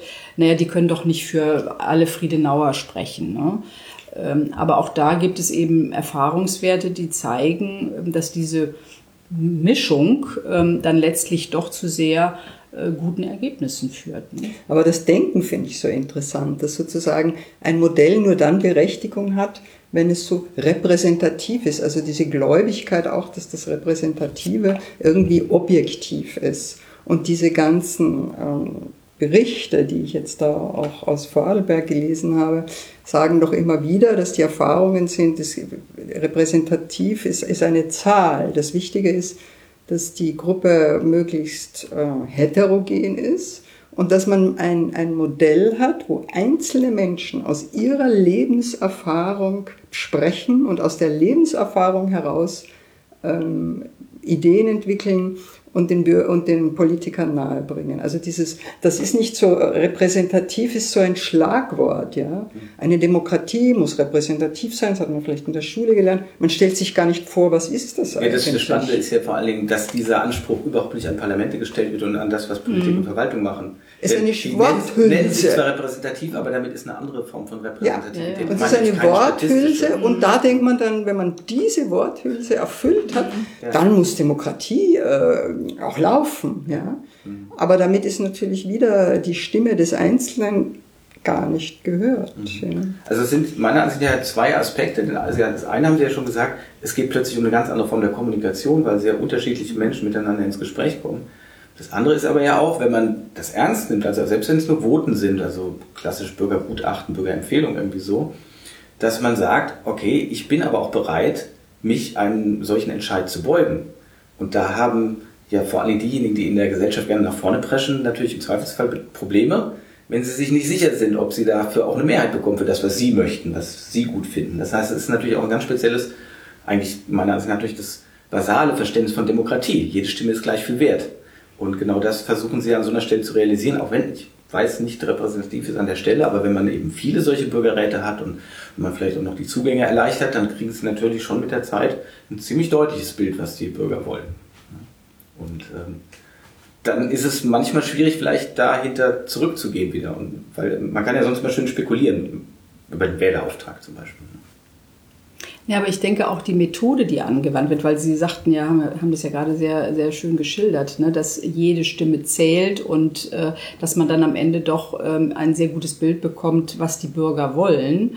Ähm, ich meine, die Methode, die angewandt wird für den Diskussionsprozess in diesen Bürgerräten, die sogenannte Dynamic Facilitation, die ermöglicht es ja eben, dass alle, die daran teilnehmen, auch zu Wort kommen. Dass es also nicht diejenigen gibt, die immer Wortführer sind ähm, und äh, auch gewohnt sind, sich äh, zu präsentieren, äh, allein die Diskussion bestimmen und ihre Vorschläge und Ideen einbringen, sondern dass jeder in die Lage versetzt wird, seine Idee, auch wenn er sie vielleicht selbst gar nicht für so doll hält, aber äh, jeder hat ja Ideen und Vorschläge zu machen aus seiner Lebenserfahrung, dass die alle auf den Tisch kommen, alle gleich ähm, wertig ähm, in der Diskussion behandelt werden und am Ende ein Konsens herauskommt nach einem konstruktiven Diskussionsprozess, aber ein Konsens herauskommt, in dem sich alle wiederfinden.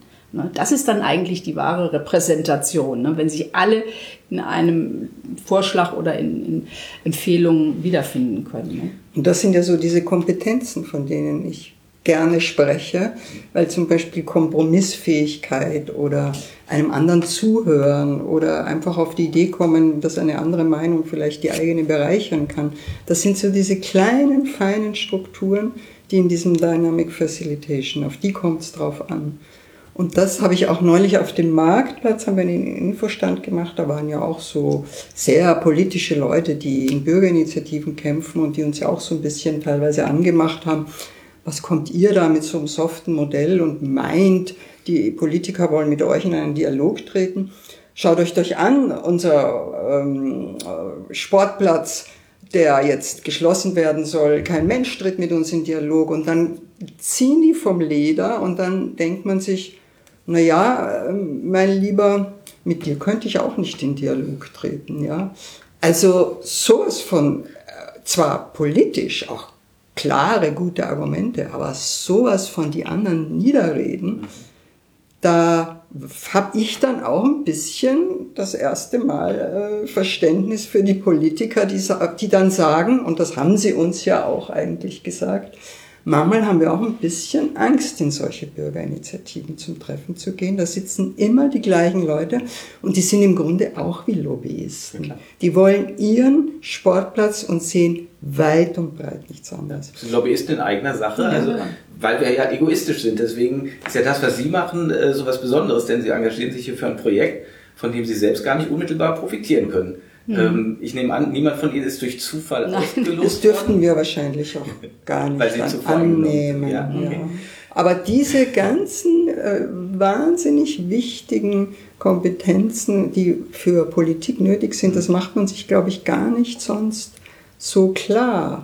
Man denkt ja, ja, man ist interessiert und dann mhm. schreibt man eine Petition, dann macht man irgendwo einen Haken und wenn das alles gar nicht geht, dann geht man auf die Straße und macht es lautstark. Aber damit ist Politik und Demokratie und Gemeinwohl eigentlich noch gar nicht erreicht. Mhm. Das Modell hat ja auch gerade, finde ich, heutzutage ähm, den Reiz, ähm, dass es die Menschen sozusagen aus, ihrer, ähm, aus ihrem Glashaus rausholt. Ne? Ich meine, das, was wir ja beklagen, dass äh, im Internet die Menschen, die dort wild rumsurfen, eigentlich nur so in ihrem eigenen ähm, Glashaus sitzen und sich nur mit denen unterhalten, die sowieso ihrer Meinung sind oder die anderen allenfalls beschimpfen ähm, oder kritisieren. Ne? Und dieses Modell ist eigentlich genau das Gegenteil dessen. Ne? Das holt denke ich. Also ich meine, das ist ja jetzt ein Versuch und ich hoffe, die Wirklichkeit wird es auch äh, in Friedenau zeigen, was andernorts ja schon funktioniert hat. Aber sie holt eben unterschiedlichste Menschen zusammen, die wahrscheinlich draußen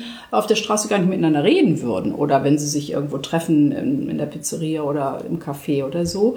Aber da sitzen sie zusammen und müssen miteinander reden und dann sich zuhören und äh, hören plötzlich Meinungen, ähm, die dann auch begründet werden, äh, die sie für vielleicht abwegig halten, aber wo sie dann trotzdem sagen, sagen, hm, ja, ist ja vielleicht doch auch mal lohnend, einen Perspektivewechsel vorzunehmen. Und, ne?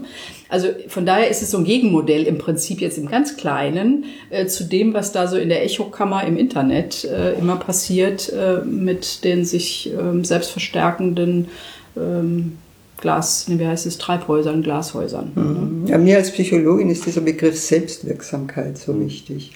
Also sozusagen, dass ich etwas initiiere und dass ich relativ transparent und zeitnah dann auch die Wirkung meines Handelns erkennen kann.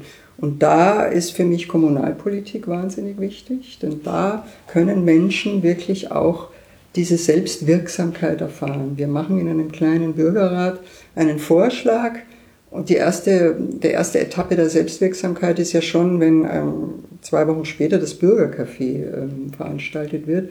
Und da sind so und so viel hundert hoffentlich äh, interessierte Friedenauer, die dann zuhören, was äh, ein Einzelner oder dann auch die Gruppe herausbekommen hat.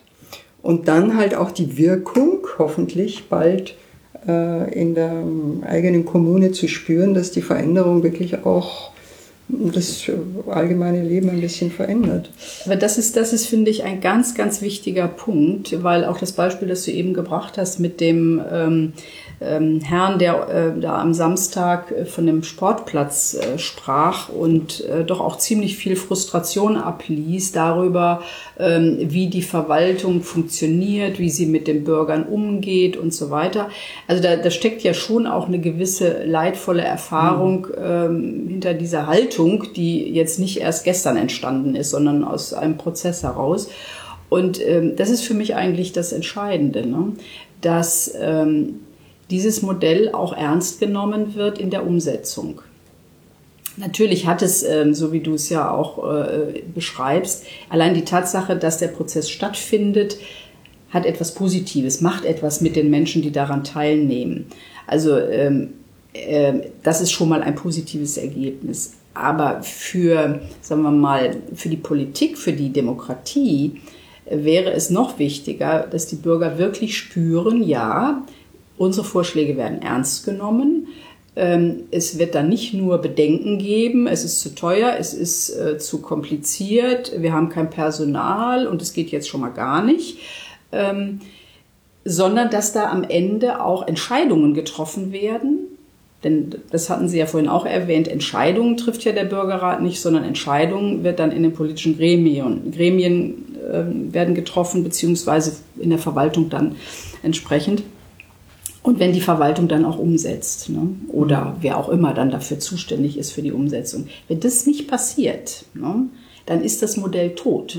Sehen Töte als tot. Ja. Sehen Sie darin Ihre Aufgabe, jetzt das ja. Äh, sozusagen weiter zu begleiten mhm. und zu gucken, ich sage mal, im kritischen Dialog mit der Politik und Verwaltung zu bleiben? Also ergänzend wollte ich noch sagen, ich lese gerade ein sehr interessantes Buch von dem Soziologen Rosa über die Resonanztheorie.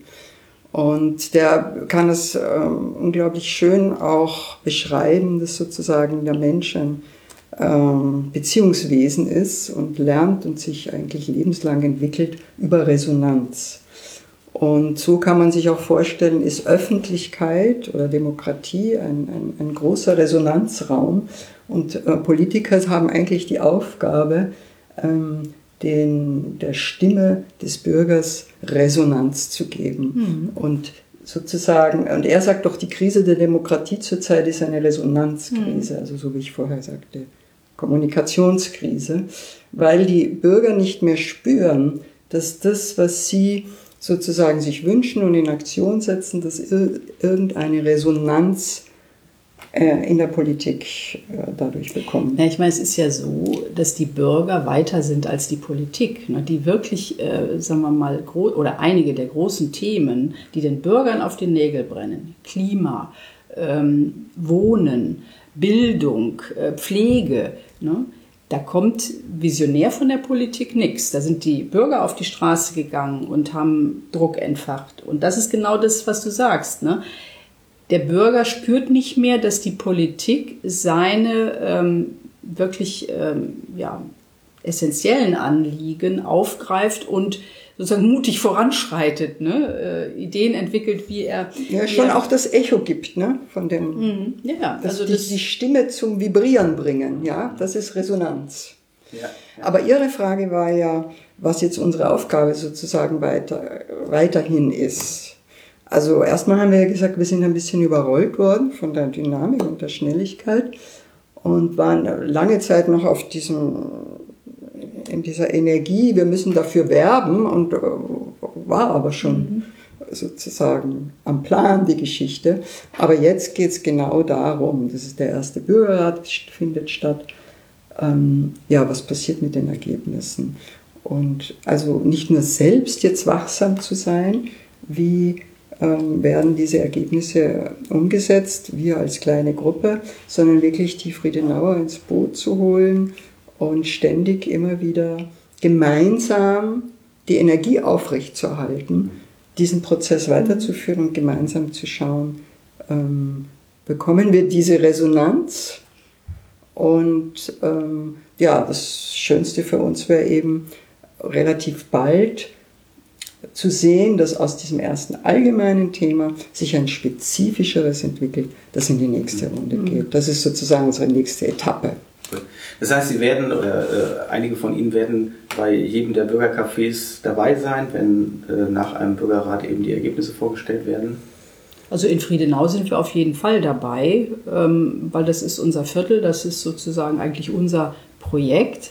Ähm, bei den anderen Bürgercafés in den anderen Bezirken nicht notwendigerweise, ähm, denke ich, das äh, könnten wir machen, aber äh, da wir sind da fünf sehe ich, Leute. Da sehe ich andere Bürger ja. ähm, in der genau. Verantwortung. Genau. Das heißt, Sie beobachten dann aus der Ferne weiter. Ja, ja, wir setzen uns für unser Friedenau ein, weil das ist für fünf Leute gut.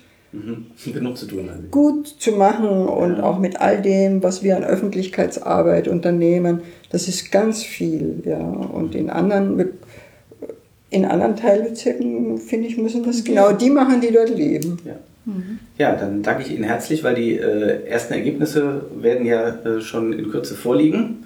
Und dann, äh, ich beobachte natürlich dann auch, wie mhm. weiteren sechs Bürgerräte laufen und welche Ergebnisse es gibt und welche Auswirkungen das auf Berlin hat und vielleicht auch darüber hinaus. Und mhm. ja, wünsche Ihnen weiterhin da viel Erfolg und ähm, ja, meine Hochachtung dafür, dass Sie das angestoßen haben. Das ist ja ein bundesweites Modellprojekt. Vielen Dank.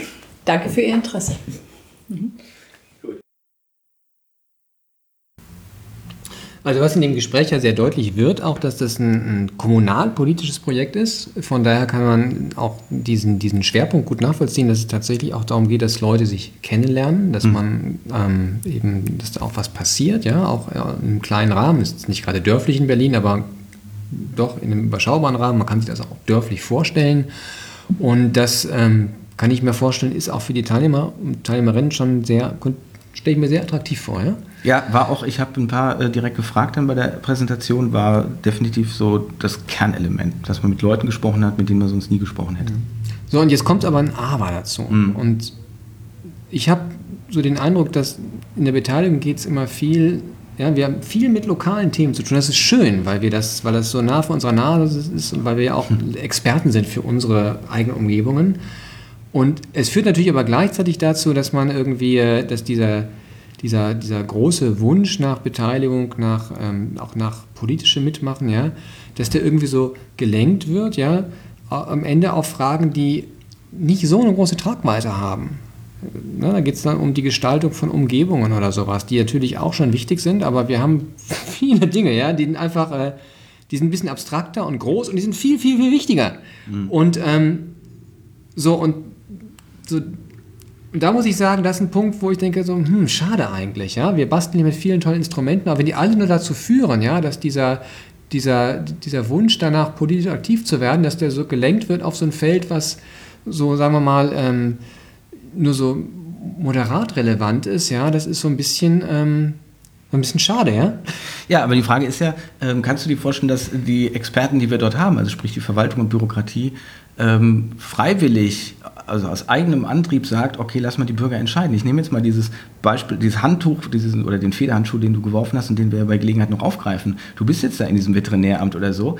Würdest du sagen, ja, okay, lass doch mal die Bürger beraten, ob wir das alles so belassen wollen oder nicht? Oder würdest du nicht sagen, das ist wirklich zu komplex? Das, dafür bin ich doch hier der Experte, lass mich das mal machen. Ja, und ich denke, das müssen wir als, müssen also jetzt, an solche Fragen müssen wir als Bürger ran, ja. Und da ist die Herausforderung, dass man jetzt ähm, Formate auch ähm, einführt, Formate erprobt, mit Formaten arbeitet, wo jemand, der Laie ist, rangeführt wird an solche Themen und Entscheidungsbefugnisse, Entscheidungskompetenzen erhält in so einem Prozess. Mhm. Und ähm, weil es sind ja gerade diese großen Fragen, also ich denke gerade Fleisch und oder was weiß ich, Lebensmittelstandards, ja, das ist auch schon ein großes Thema, ja, aber denk irgendwie an Fragen der EU-Finanzpolitik zum Beispiel. Na, wo man so als Laie erstmal sagt, oh, hm, hm, hm, da kenne ich mich nicht aus, aber es betrifft uns alle, ja. Es sind, es sind massive Eingriffe in die Volkswirtschaft, es sind massive Folgen hier bis, bis hin zur, zur Wohnungsmarktpolitik, die wir erleben. Ja? Und, ähm, und gerade da wäre es doch wichtig, dass man zumindest irgendwie mal den Versuch unternimmt, ja, zu gucken, sind das Entscheidungen, die irgendwie, äh, die wir, ähm, die wir nachvollziehen können, sind das Entscheidungen, wo wir uns reindenken können. Das sind ja nicht alles, äh, weil wenn das nicht möglich ist, wenn man, entscheid, wenn man Entscheidungen dieser Tragweite hat, wo man sagt, oh, da kann ein Bürger leider gar nichts mehr mitreden, ja. Mhm. Ähm, und gleichwohl sind es massive, eben nicht nur Expertenentscheidungen, dann, äh, dann sind wir in einer sehr schlechten Situation. Und mein Anspruch oder mein Wunsch wäre von daher wirklich, also jetzt auch als jemand, der solche Verfahren entwickelt, ja, mhm.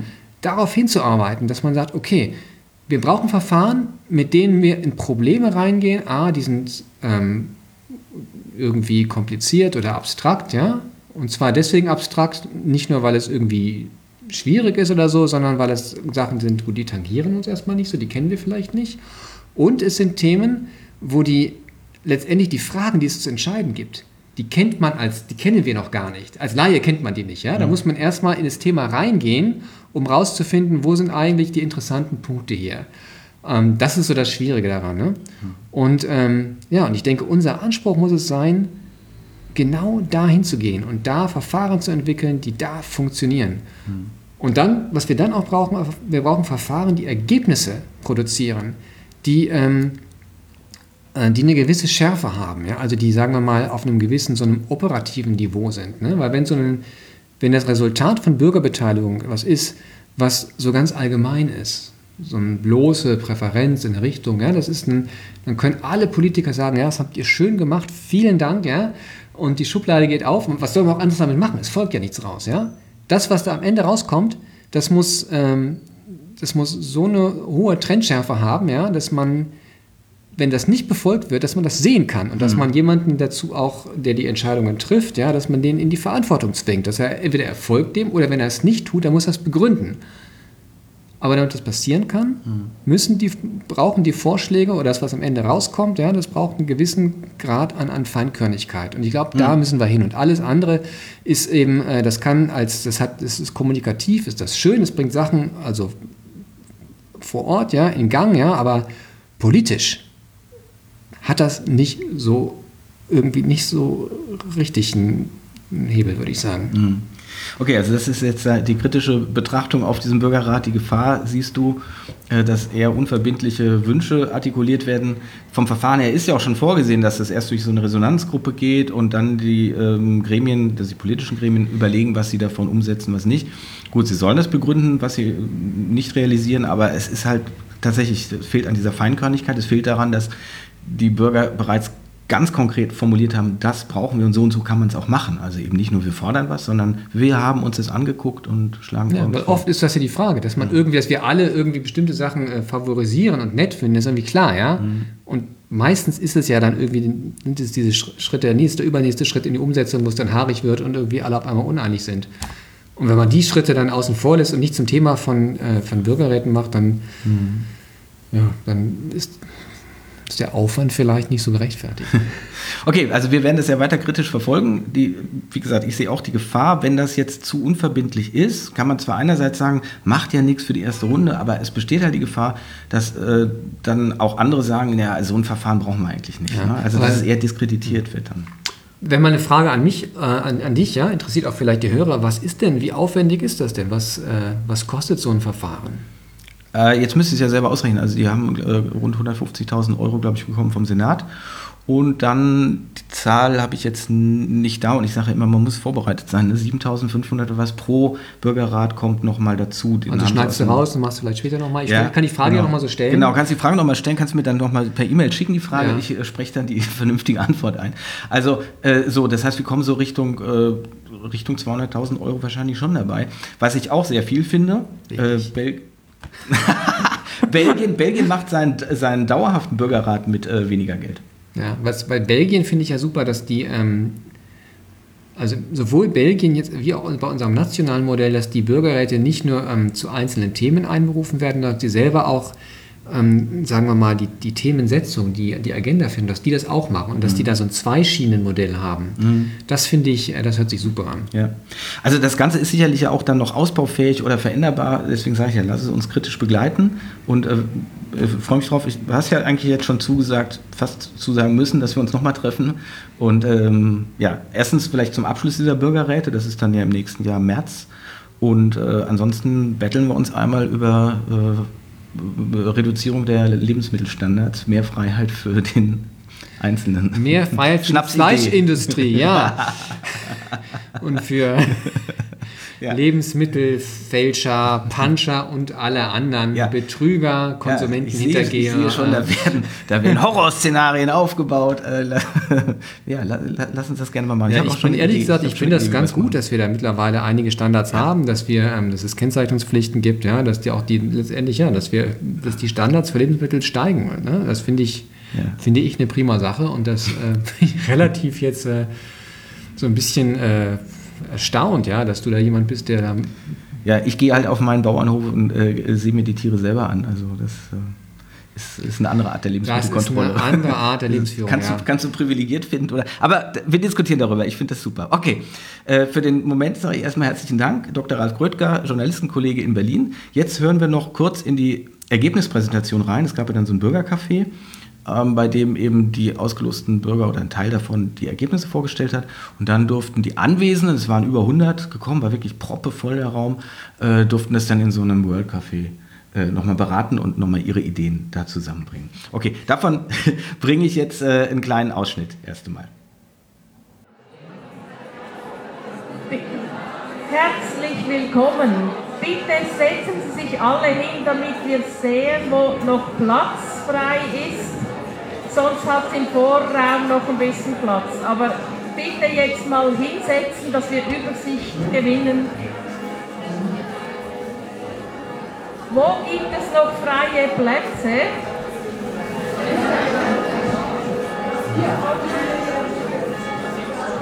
Hier ist noch ein Platz, bitte. Wer hat noch keinen hier?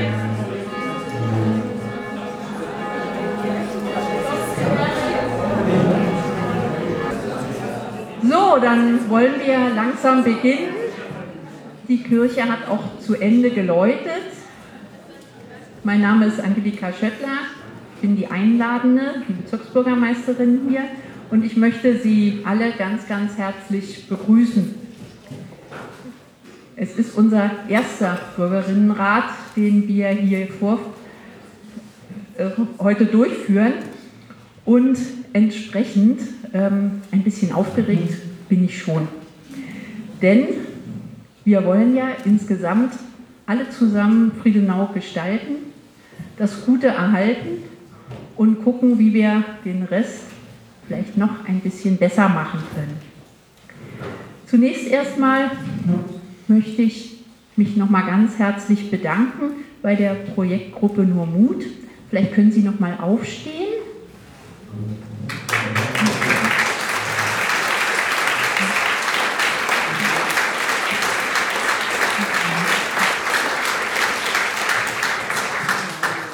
Weil das sind die Damen, die die Idee hatten, ein Konzept, was woanders schon gut eingesetzt worden ist, nach Berlin zu bringen und mir zu erzählen.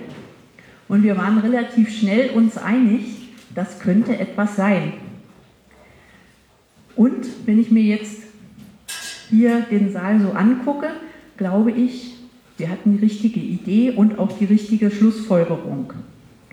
Denn Sie alle sind ja gekommen, um hier heute zu diskutieren.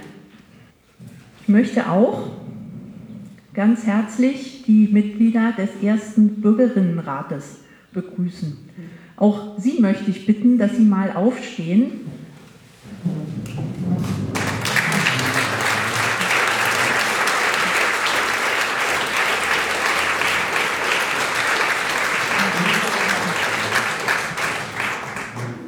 Sie alle wohnen in Friedenau an ganz unterschiedlichen Stellen und haben praktisch einen Großteil des Freitags und einen noch größeren Teil des Sonnabends damit verbracht, die Empfehlungen für heute Abend vorzubereiten und schon mal untereinander zu diskutieren.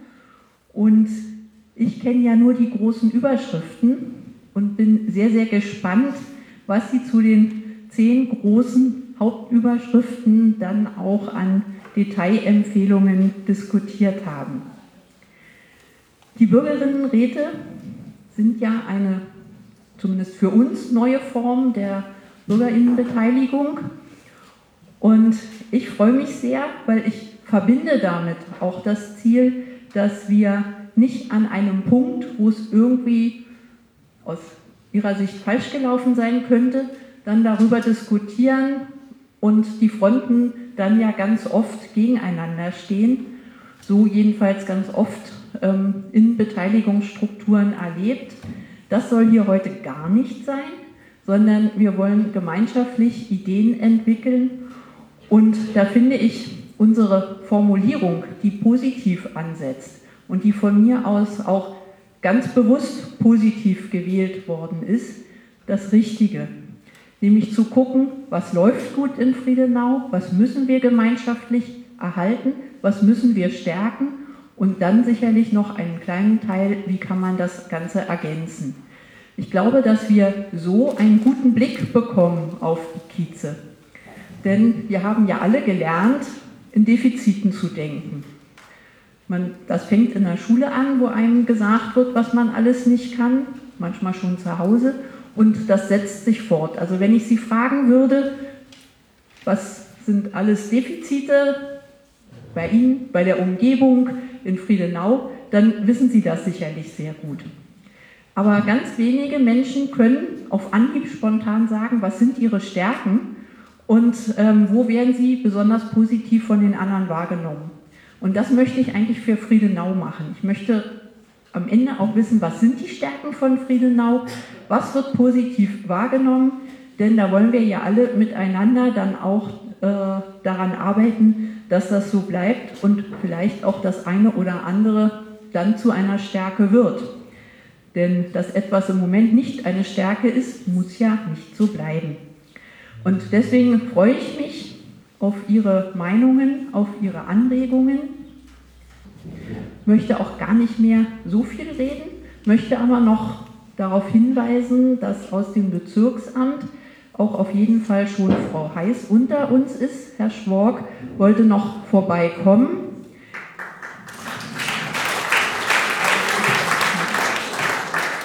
Leider haben wir bei der Terminfindung Kompromisse machen müssen. Ähm, Herr Oltmann ist im Stadtentwicklungsausschuss, sodass er nicht kommen kann. Der tagt einfach parallel. Und Frau Kadatz hat einen unaufschiebbaren Termin mit Herrn Senator Lederer und den kann sie auch nicht einfach so stehen lassen.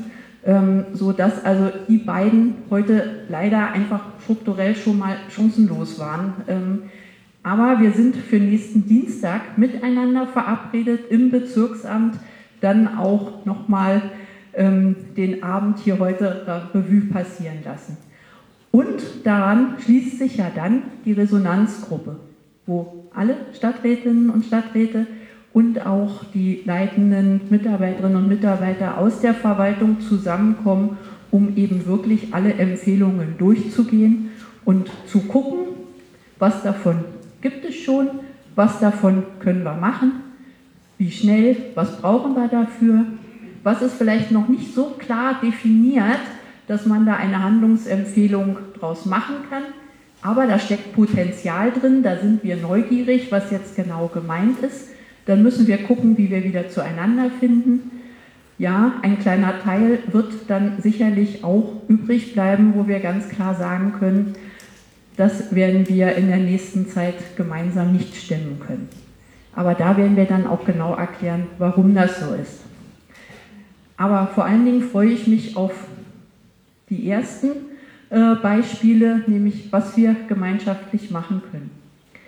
Bei dem, was der Bürgerinnenrat am vorigen Wochenende diskutiert hat, ist mir ein großes Problem, was wir offensichtlich haben, durchaus schon bewusst geworden. Ich glaube, dass wir, Verwaltung, aber auch viele, viele andere an Projekten oder auch Bürgerinitiativen schon tun, was gar nicht alle wissen. Also ich glaube, wir haben auch heute die Aufgabe zu gucken, was gibt es vielleicht schon, was wissen aber nicht alle. Und welche Stärke ist eine versteckte Stärke, die gar nicht zum Tragen gekommen ist?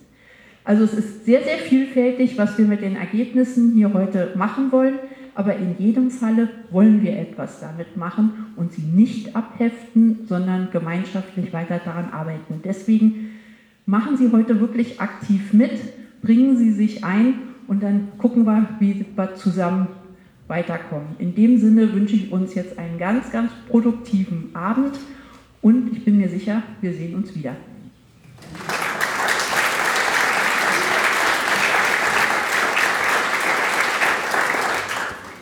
Ach so, und jetzt höre ich natürlich auf zu reden, weil jetzt ist die Moderatorin an der Reihe, Frau Miriam Mattis, und sie wird uns heute durch den Abend lotsen. Herzlichen Dank. Ja, herzlich willkommen auch von meiner Seite. Ich habe mit einem Co-Moderator zusammen den Bürgerinnenrat moderiert am Freitag, Samstag und begrüße Sie jetzt alle hier zu diesem Bürgerinnencafé, wo es eben ähm, darum geht, auch die Empfehlungen, die aus diesem Bürger Bürgerratstreffen kommen, dass die auch noch etwas konkretisiert werden und äh, dass die Schub bekommen, dass das weitergeht, dass das dann noch etwas angereichert auch in diese Resonanzgruppe kommt. Die Ausgangsfrage, die wir hatten, war, wie können wir Friedenau lebenswert erhalten und die Zukunft gemeinsam gestalten? Jetzt möchte ich gerne, ich habe das da notiert, wir haben das Arbeitsdu eingeführt beim Bürgerinnenrat und äh, die Claudia C. auf die Bühne bitten. Ja, genau. Und sie wird jetzt zuallererst etwas berichten zum Ablauf. Also ich würde gerne was zu diesem hier sagen, zu dem, was sich unter, DF 1, 2, 3 und 4 verbirgt, denn das war das, was wir eigentlich am längsten gemacht haben. Und zwar haben wir gesammelt. Genau, deswegen äh, DF, äh, das war Diversity DF, das ist eine Abkürzung für eine Moderationsmethode, die heißt Dynamic Facilitation, weil sie mit der Dynamik, also Facilitation ist, ist Moderation, weil sie mit der Dynamik geht, die in der Gruppe ist, mit den Ideen, die da sind und das alles aufnimmt. Man muss nicht so Schritt für Schritt, sondern kann kreuz und quer, was einem in den Sinn kommt, eine Idee, ein Widerspruch dagegen, was auch immer. Dynamic Facilitation. Vielen Dank.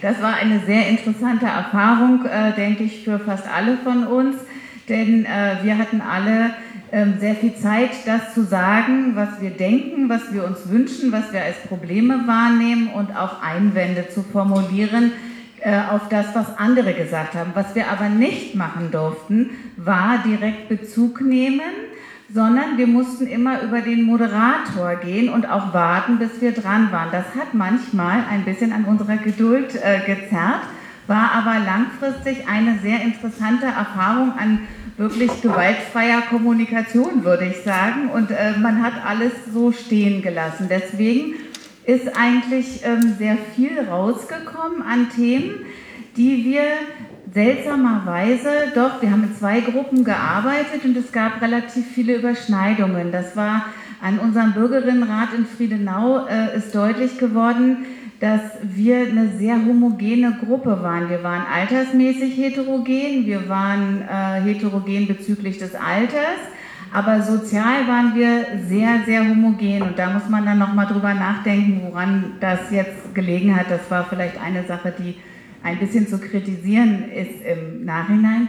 Ja, nachdem wir also sehr viel Zeit mit dem Sammeln und Sortieren verbracht haben, haben wir äh, den äh, Samstagnachmittag damit verbracht zu verdichten und zu gucken, was sind unsere zentralen Themen, in denen wir gepunktet hatten. Wir hatten, glaube ich, insgesamt 70, 80 äh, Stichpunkte pro Gruppe, würde ich fast sagen. Und dann wurde gepunktet und es wurden Überthemen gefunden und äh, zu denen äh, wurden ähm, dann Empfehlungen formuliert und die wurden dann auch nochmal verdichtet und dann das Plakat, was Sie jetzt äh, vor sich finden und von Ihnen präsentiert wird, ist dann das Endprodukt, was vom Bürgerinnenrat dann auch äh, noch einmal letztendlich abgestimmt worden ist. Also es gab nicht die Möglichkeit, auch dort interessante Methode in die Diskussion zu gehen und etwas tot zu debattieren, sondern ähm, man musste entweder direkt, wenn man ein Veto hatte, mit demjenigen ins Gespräch kommen oder ja. Eine sehr spannende und sehr, ähm, ich fand, sehr für mich sehr interessante Methode und sie wurde auch sehr gut durchgeführt, würde ich sagen. So. Herzlichen Dank.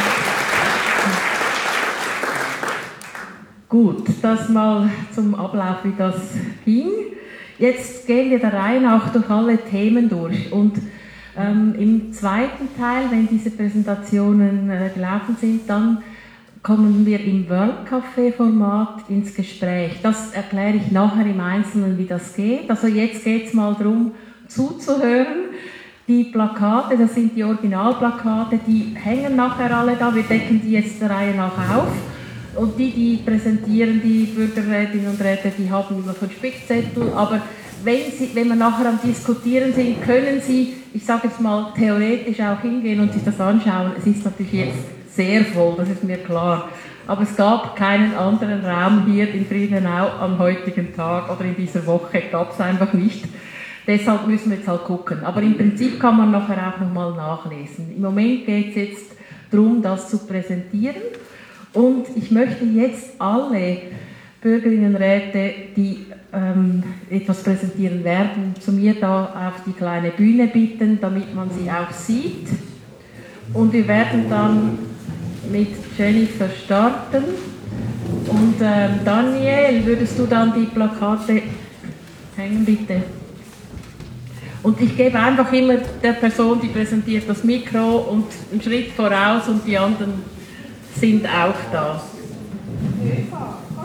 Ja, schauen wir also, als wir alle hier haben. Genau. Gut, also es startet. Sie sagen auch immer Ihr Hauptthema, gell? den Titel, dass man weiß und dann geht. Danke.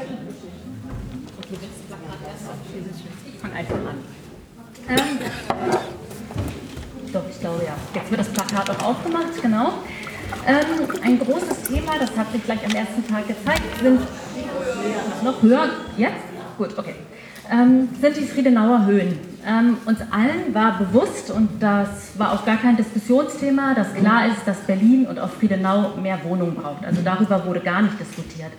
Ähm, es ist auch ganz klar, dass schon ganz viel getan wurde, um Friedenau oder die Bevölkerung von Friedenau mit einzubeziehen in dieses Thema. Das wurde auch nicht diskutiert. Gleichzeitig haben wir festgestellt, dass immer noch ganz viele Befürchtungen und Sorgen da sind, also die wir alle oder zumindest viele von uns hatten. Und zwar deshalb, ähm, das sind unsere Kernbotschaften auch, ähm, Friedenau ist jetzt schon sehr bevölkerungsreich und es wird noch enger und voller werden. Und wir machen uns große Sorgen, dass die Infrastruktur diesen zigtausend Menschen, die jetzt noch dazukommen, einfach nicht mehr gewachsen ist. Ähm, und dieses Plakat ist deshalb jetzt auch an erster Stelle, weil alle Themen, die danach kommen, nochmal zeigen, dass das mit noch mehr Menschen, also wir gehen ja von 8000 Menschen aus, zumindest hatten wir diese Info, ähm, dass es damit ähm, noch, dass alle Themen dann ähm, noch verstärkt werden. Deswegen ist dieses jetzt an erster Stelle. Unsere Empfehlungen sind, dass ähm, wir natürlich daran festhalten wollen, dass Friedenau ähm, davon lebt, dass wir uns alle gut kennen oder zumindest sehr eng beieinander sind und das auch in Zukunft mit den neuen Mitbürgerinnen von Friedenau wollen. Wir wollen sie also gut integrieren in unser Friedenau, brauchen aber ähm, ein Konzept, damit wir die Bedürfnisse von allen noch befriedigen können, was Einkaufen, Parken, Schulen, Kitas, Freizeitgestaltung und so weiter angeht.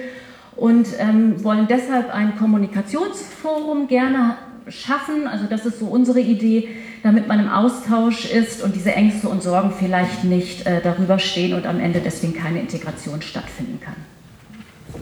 Das war das erste. Dankeschön.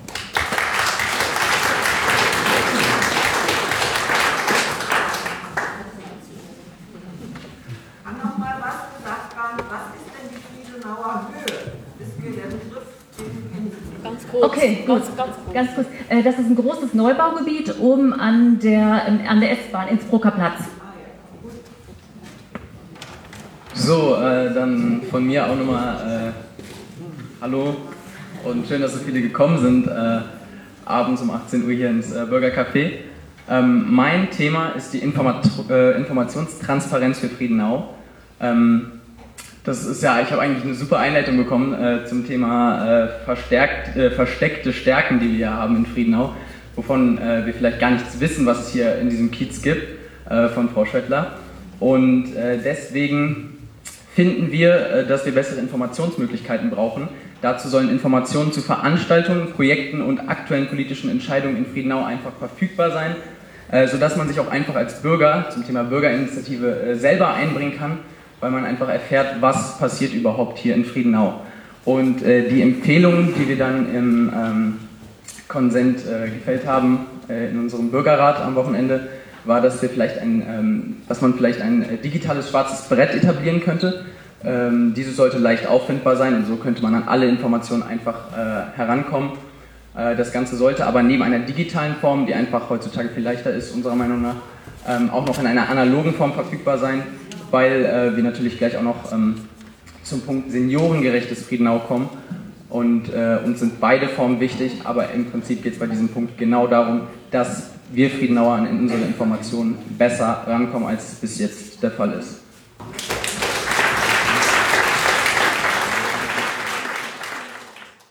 Soweit ein Ausschnitt vom ersten Bürgercafé in Berlin, Bezirk Tempelhof-Schöneberg bei dem die Ergebnisse des Bürgerrats Friedenau präsentiert und danach in einem World Café diskutiert wurden.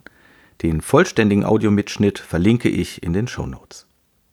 In der letzten Ausgabe von Machtlos hatte ich gefordert, rein beratende Bürgergremien nicht Bürgerparlamente zu nennen, weil sie eben keine Parlamente sind, weil sie keine Gesetzgebungskompetenz haben, weil sie meistens gar nichts zu entscheiden haben. Davon fühlte sich ein Mitstreiter für aleatorische Demokratie angesprochen, der sehr geschätzte Adelan Ibrahim, der in München mit Kollegen zusammen einen ausgelosten Bürgerrat installieren möchte, der genau einen solchen Namen trägt, nämlich Münchner Bürgerparlament.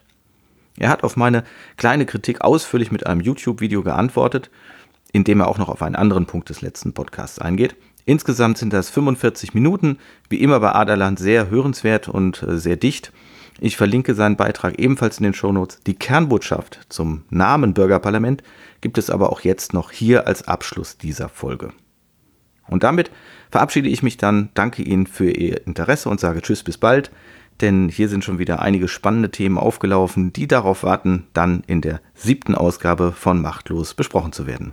Bis dahin, alles Gute, Ihr Timo Rieck. Hallo ihr Lieben, zur Namensfindung des Münchner Bürgerparlaments. Also der Timo Rieck, den ich sehr schätze, hat in seinem letzten Podcast den Begriff des Bürgerparlaments äh, einer Kritik unterzogen und ich kann sagen, dass ich das absolut nachvollziehen kann, diese Kritik und auch äh, teile.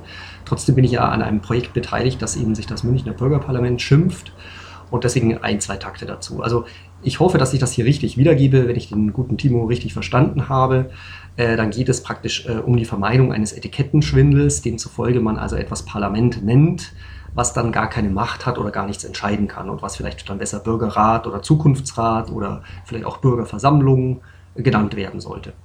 Ähm, das kann nämlich, also das Argument dahinter, was ich sehe oder wie ich mir das rekonstruiere, diese Kritik ist, es geht also auch um eine Vermeidung von Enttäuschungen, dass man also Erwartungen weckt, die dann nicht eingelöst werden und was dann das ganze Verfahren, also geloste Bürgerversammlungen im weitesten Sinne, desavouiert und diskreditiert, was wir ja alle gemeinsam nicht wollen, die wir Fans der Losdemokratie oder der aleatorischen Demokratie sind. Ähm, jetzt ist es so, dass auch bei der Namensgebung des Münchner Bürgerparlaments uns dieser Sachverhalt sehr wohl bewusst war. Ähm, ich könnte mich jetzt darauf rausreden, dass das kein Einzelner entschieden hat. Das war tatsächlich so. Also es war ein Prozess der Entscheidungsfindung, in dem äh, wir äh, gruppenintern extrem demokratisch vorgegangen sind. Das heißt, wir haben nämlich äh, verschiedene Begriffe gesammelt, denen wir dem geben könnten, verschiedene Namen und haben uns dann des Verfahrens des systemischen Konsensierens bedient und äh, nachdem alle Beteiligten an dieser Projektgruppe in dem damaligen Stadium ähm, sozusagen äh, dann abgestimmt hatten zu den verschiedenen Begriffen, war tatsächlich der Begriff des Bürgerparlaments der Begriff mit dem geringsten Widerstand. Also das, wie das eben beim systemischen Konsensieren ist, dass man eben nicht den Konsens findet, man versucht den kleinsten gemeinsamen Nenner zu finden. Die, diejenige Wahl, diejenige Entscheidung zu treffen, mit der die, die Gruppe insgesamt am relativ besten mitgehen kann. Und das Ergebnis war eben, dass eben das Projekt jetzt das Münchner Bürgerparlament heißt. Es kann natürlich sein, dass wir bei unseren Abwägungen bestimmte Dinge nicht auf dem Schirm hatten. Das weiß ich schon gar nicht mehr. Es ist zu lang her. Ähm, äh, die jetzt aufkommen und die deswegen also zum Beispiel heute zu einer völligen anderen Namensgebung führen würden. Äh, wir sind aber bereits in einem Stadium im Projekt angekommen, wo wir praktisch nicht mehr hinter unsere Entscheidung zurück können äh, wo es so ist, dass wir praktisch das unter dem Namen bereits gelabelt haben und wir praktisch auch nicht mal ebenso, also wie bei irgendwelchen komischen Marken, nicht mal ebenso die, äh, den Namen ändern können. Also es ist bereits äh, zu spät. Das Kind ist bereits in den Brunnen gefallen.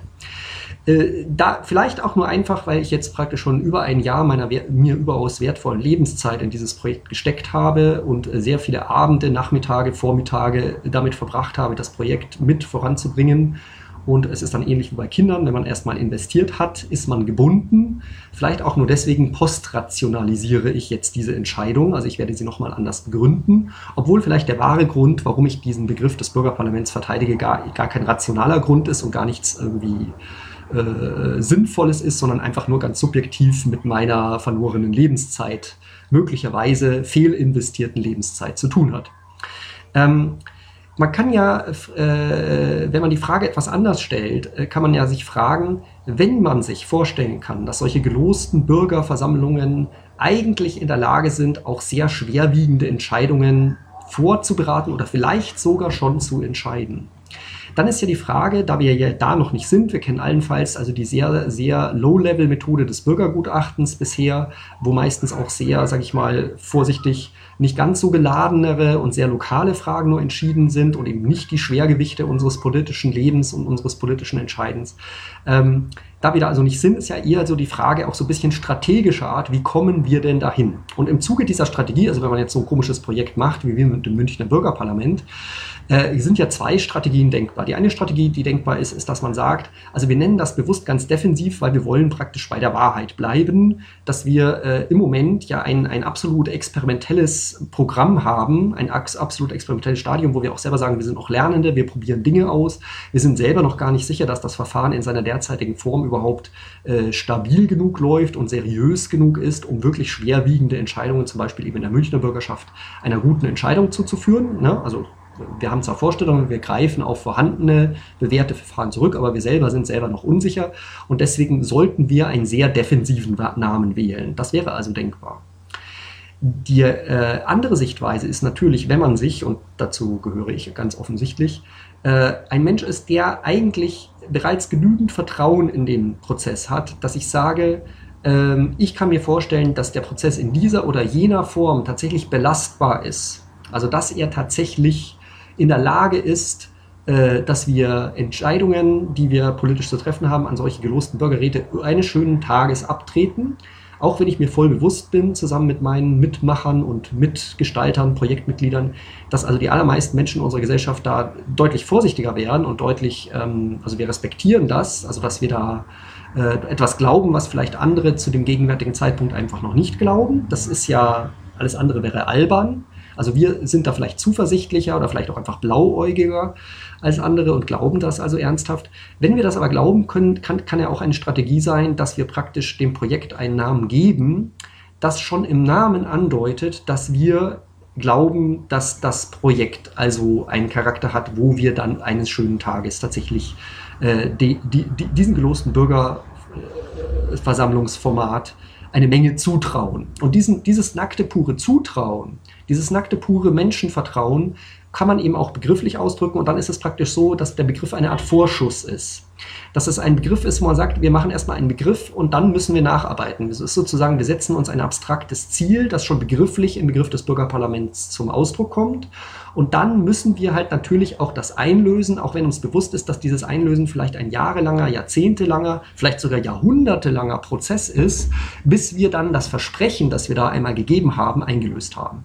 Und wenn man das so sehen will, kann man sagen, naja, die ganze Demokratie ist eigentlich ein so ein Versprechen. Ich stehe ja zum Beispiel, also ich bin ja Teilzeit-Hegelianer auf dem Standpunkt, dass äh, die, die französische Revolution uns ein Versprechen gegeben hat, das wir bisher nicht eingelost, äh, eingelost, eingelöst haben, nämlich, äh, dass wir alle freie und gleiche werden in unserer Funktion als Bürger. Das ist das große Versprechen der, der französischen Revolution, das noch weit über das äh, Demokratieverständnis der Antike hinausgeht, wo ja eben 10 bis 15 Prozent der Bevölkerung nur sogenannte Vollbürger waren. Und der, der große Claim der französischen Revolution ist tatsächlich äh, dass wir alle freie und gleiche werden, wir alle gemeinsam mitbestimmen und das wurde dann halt sehr schnell wieder einkassiert.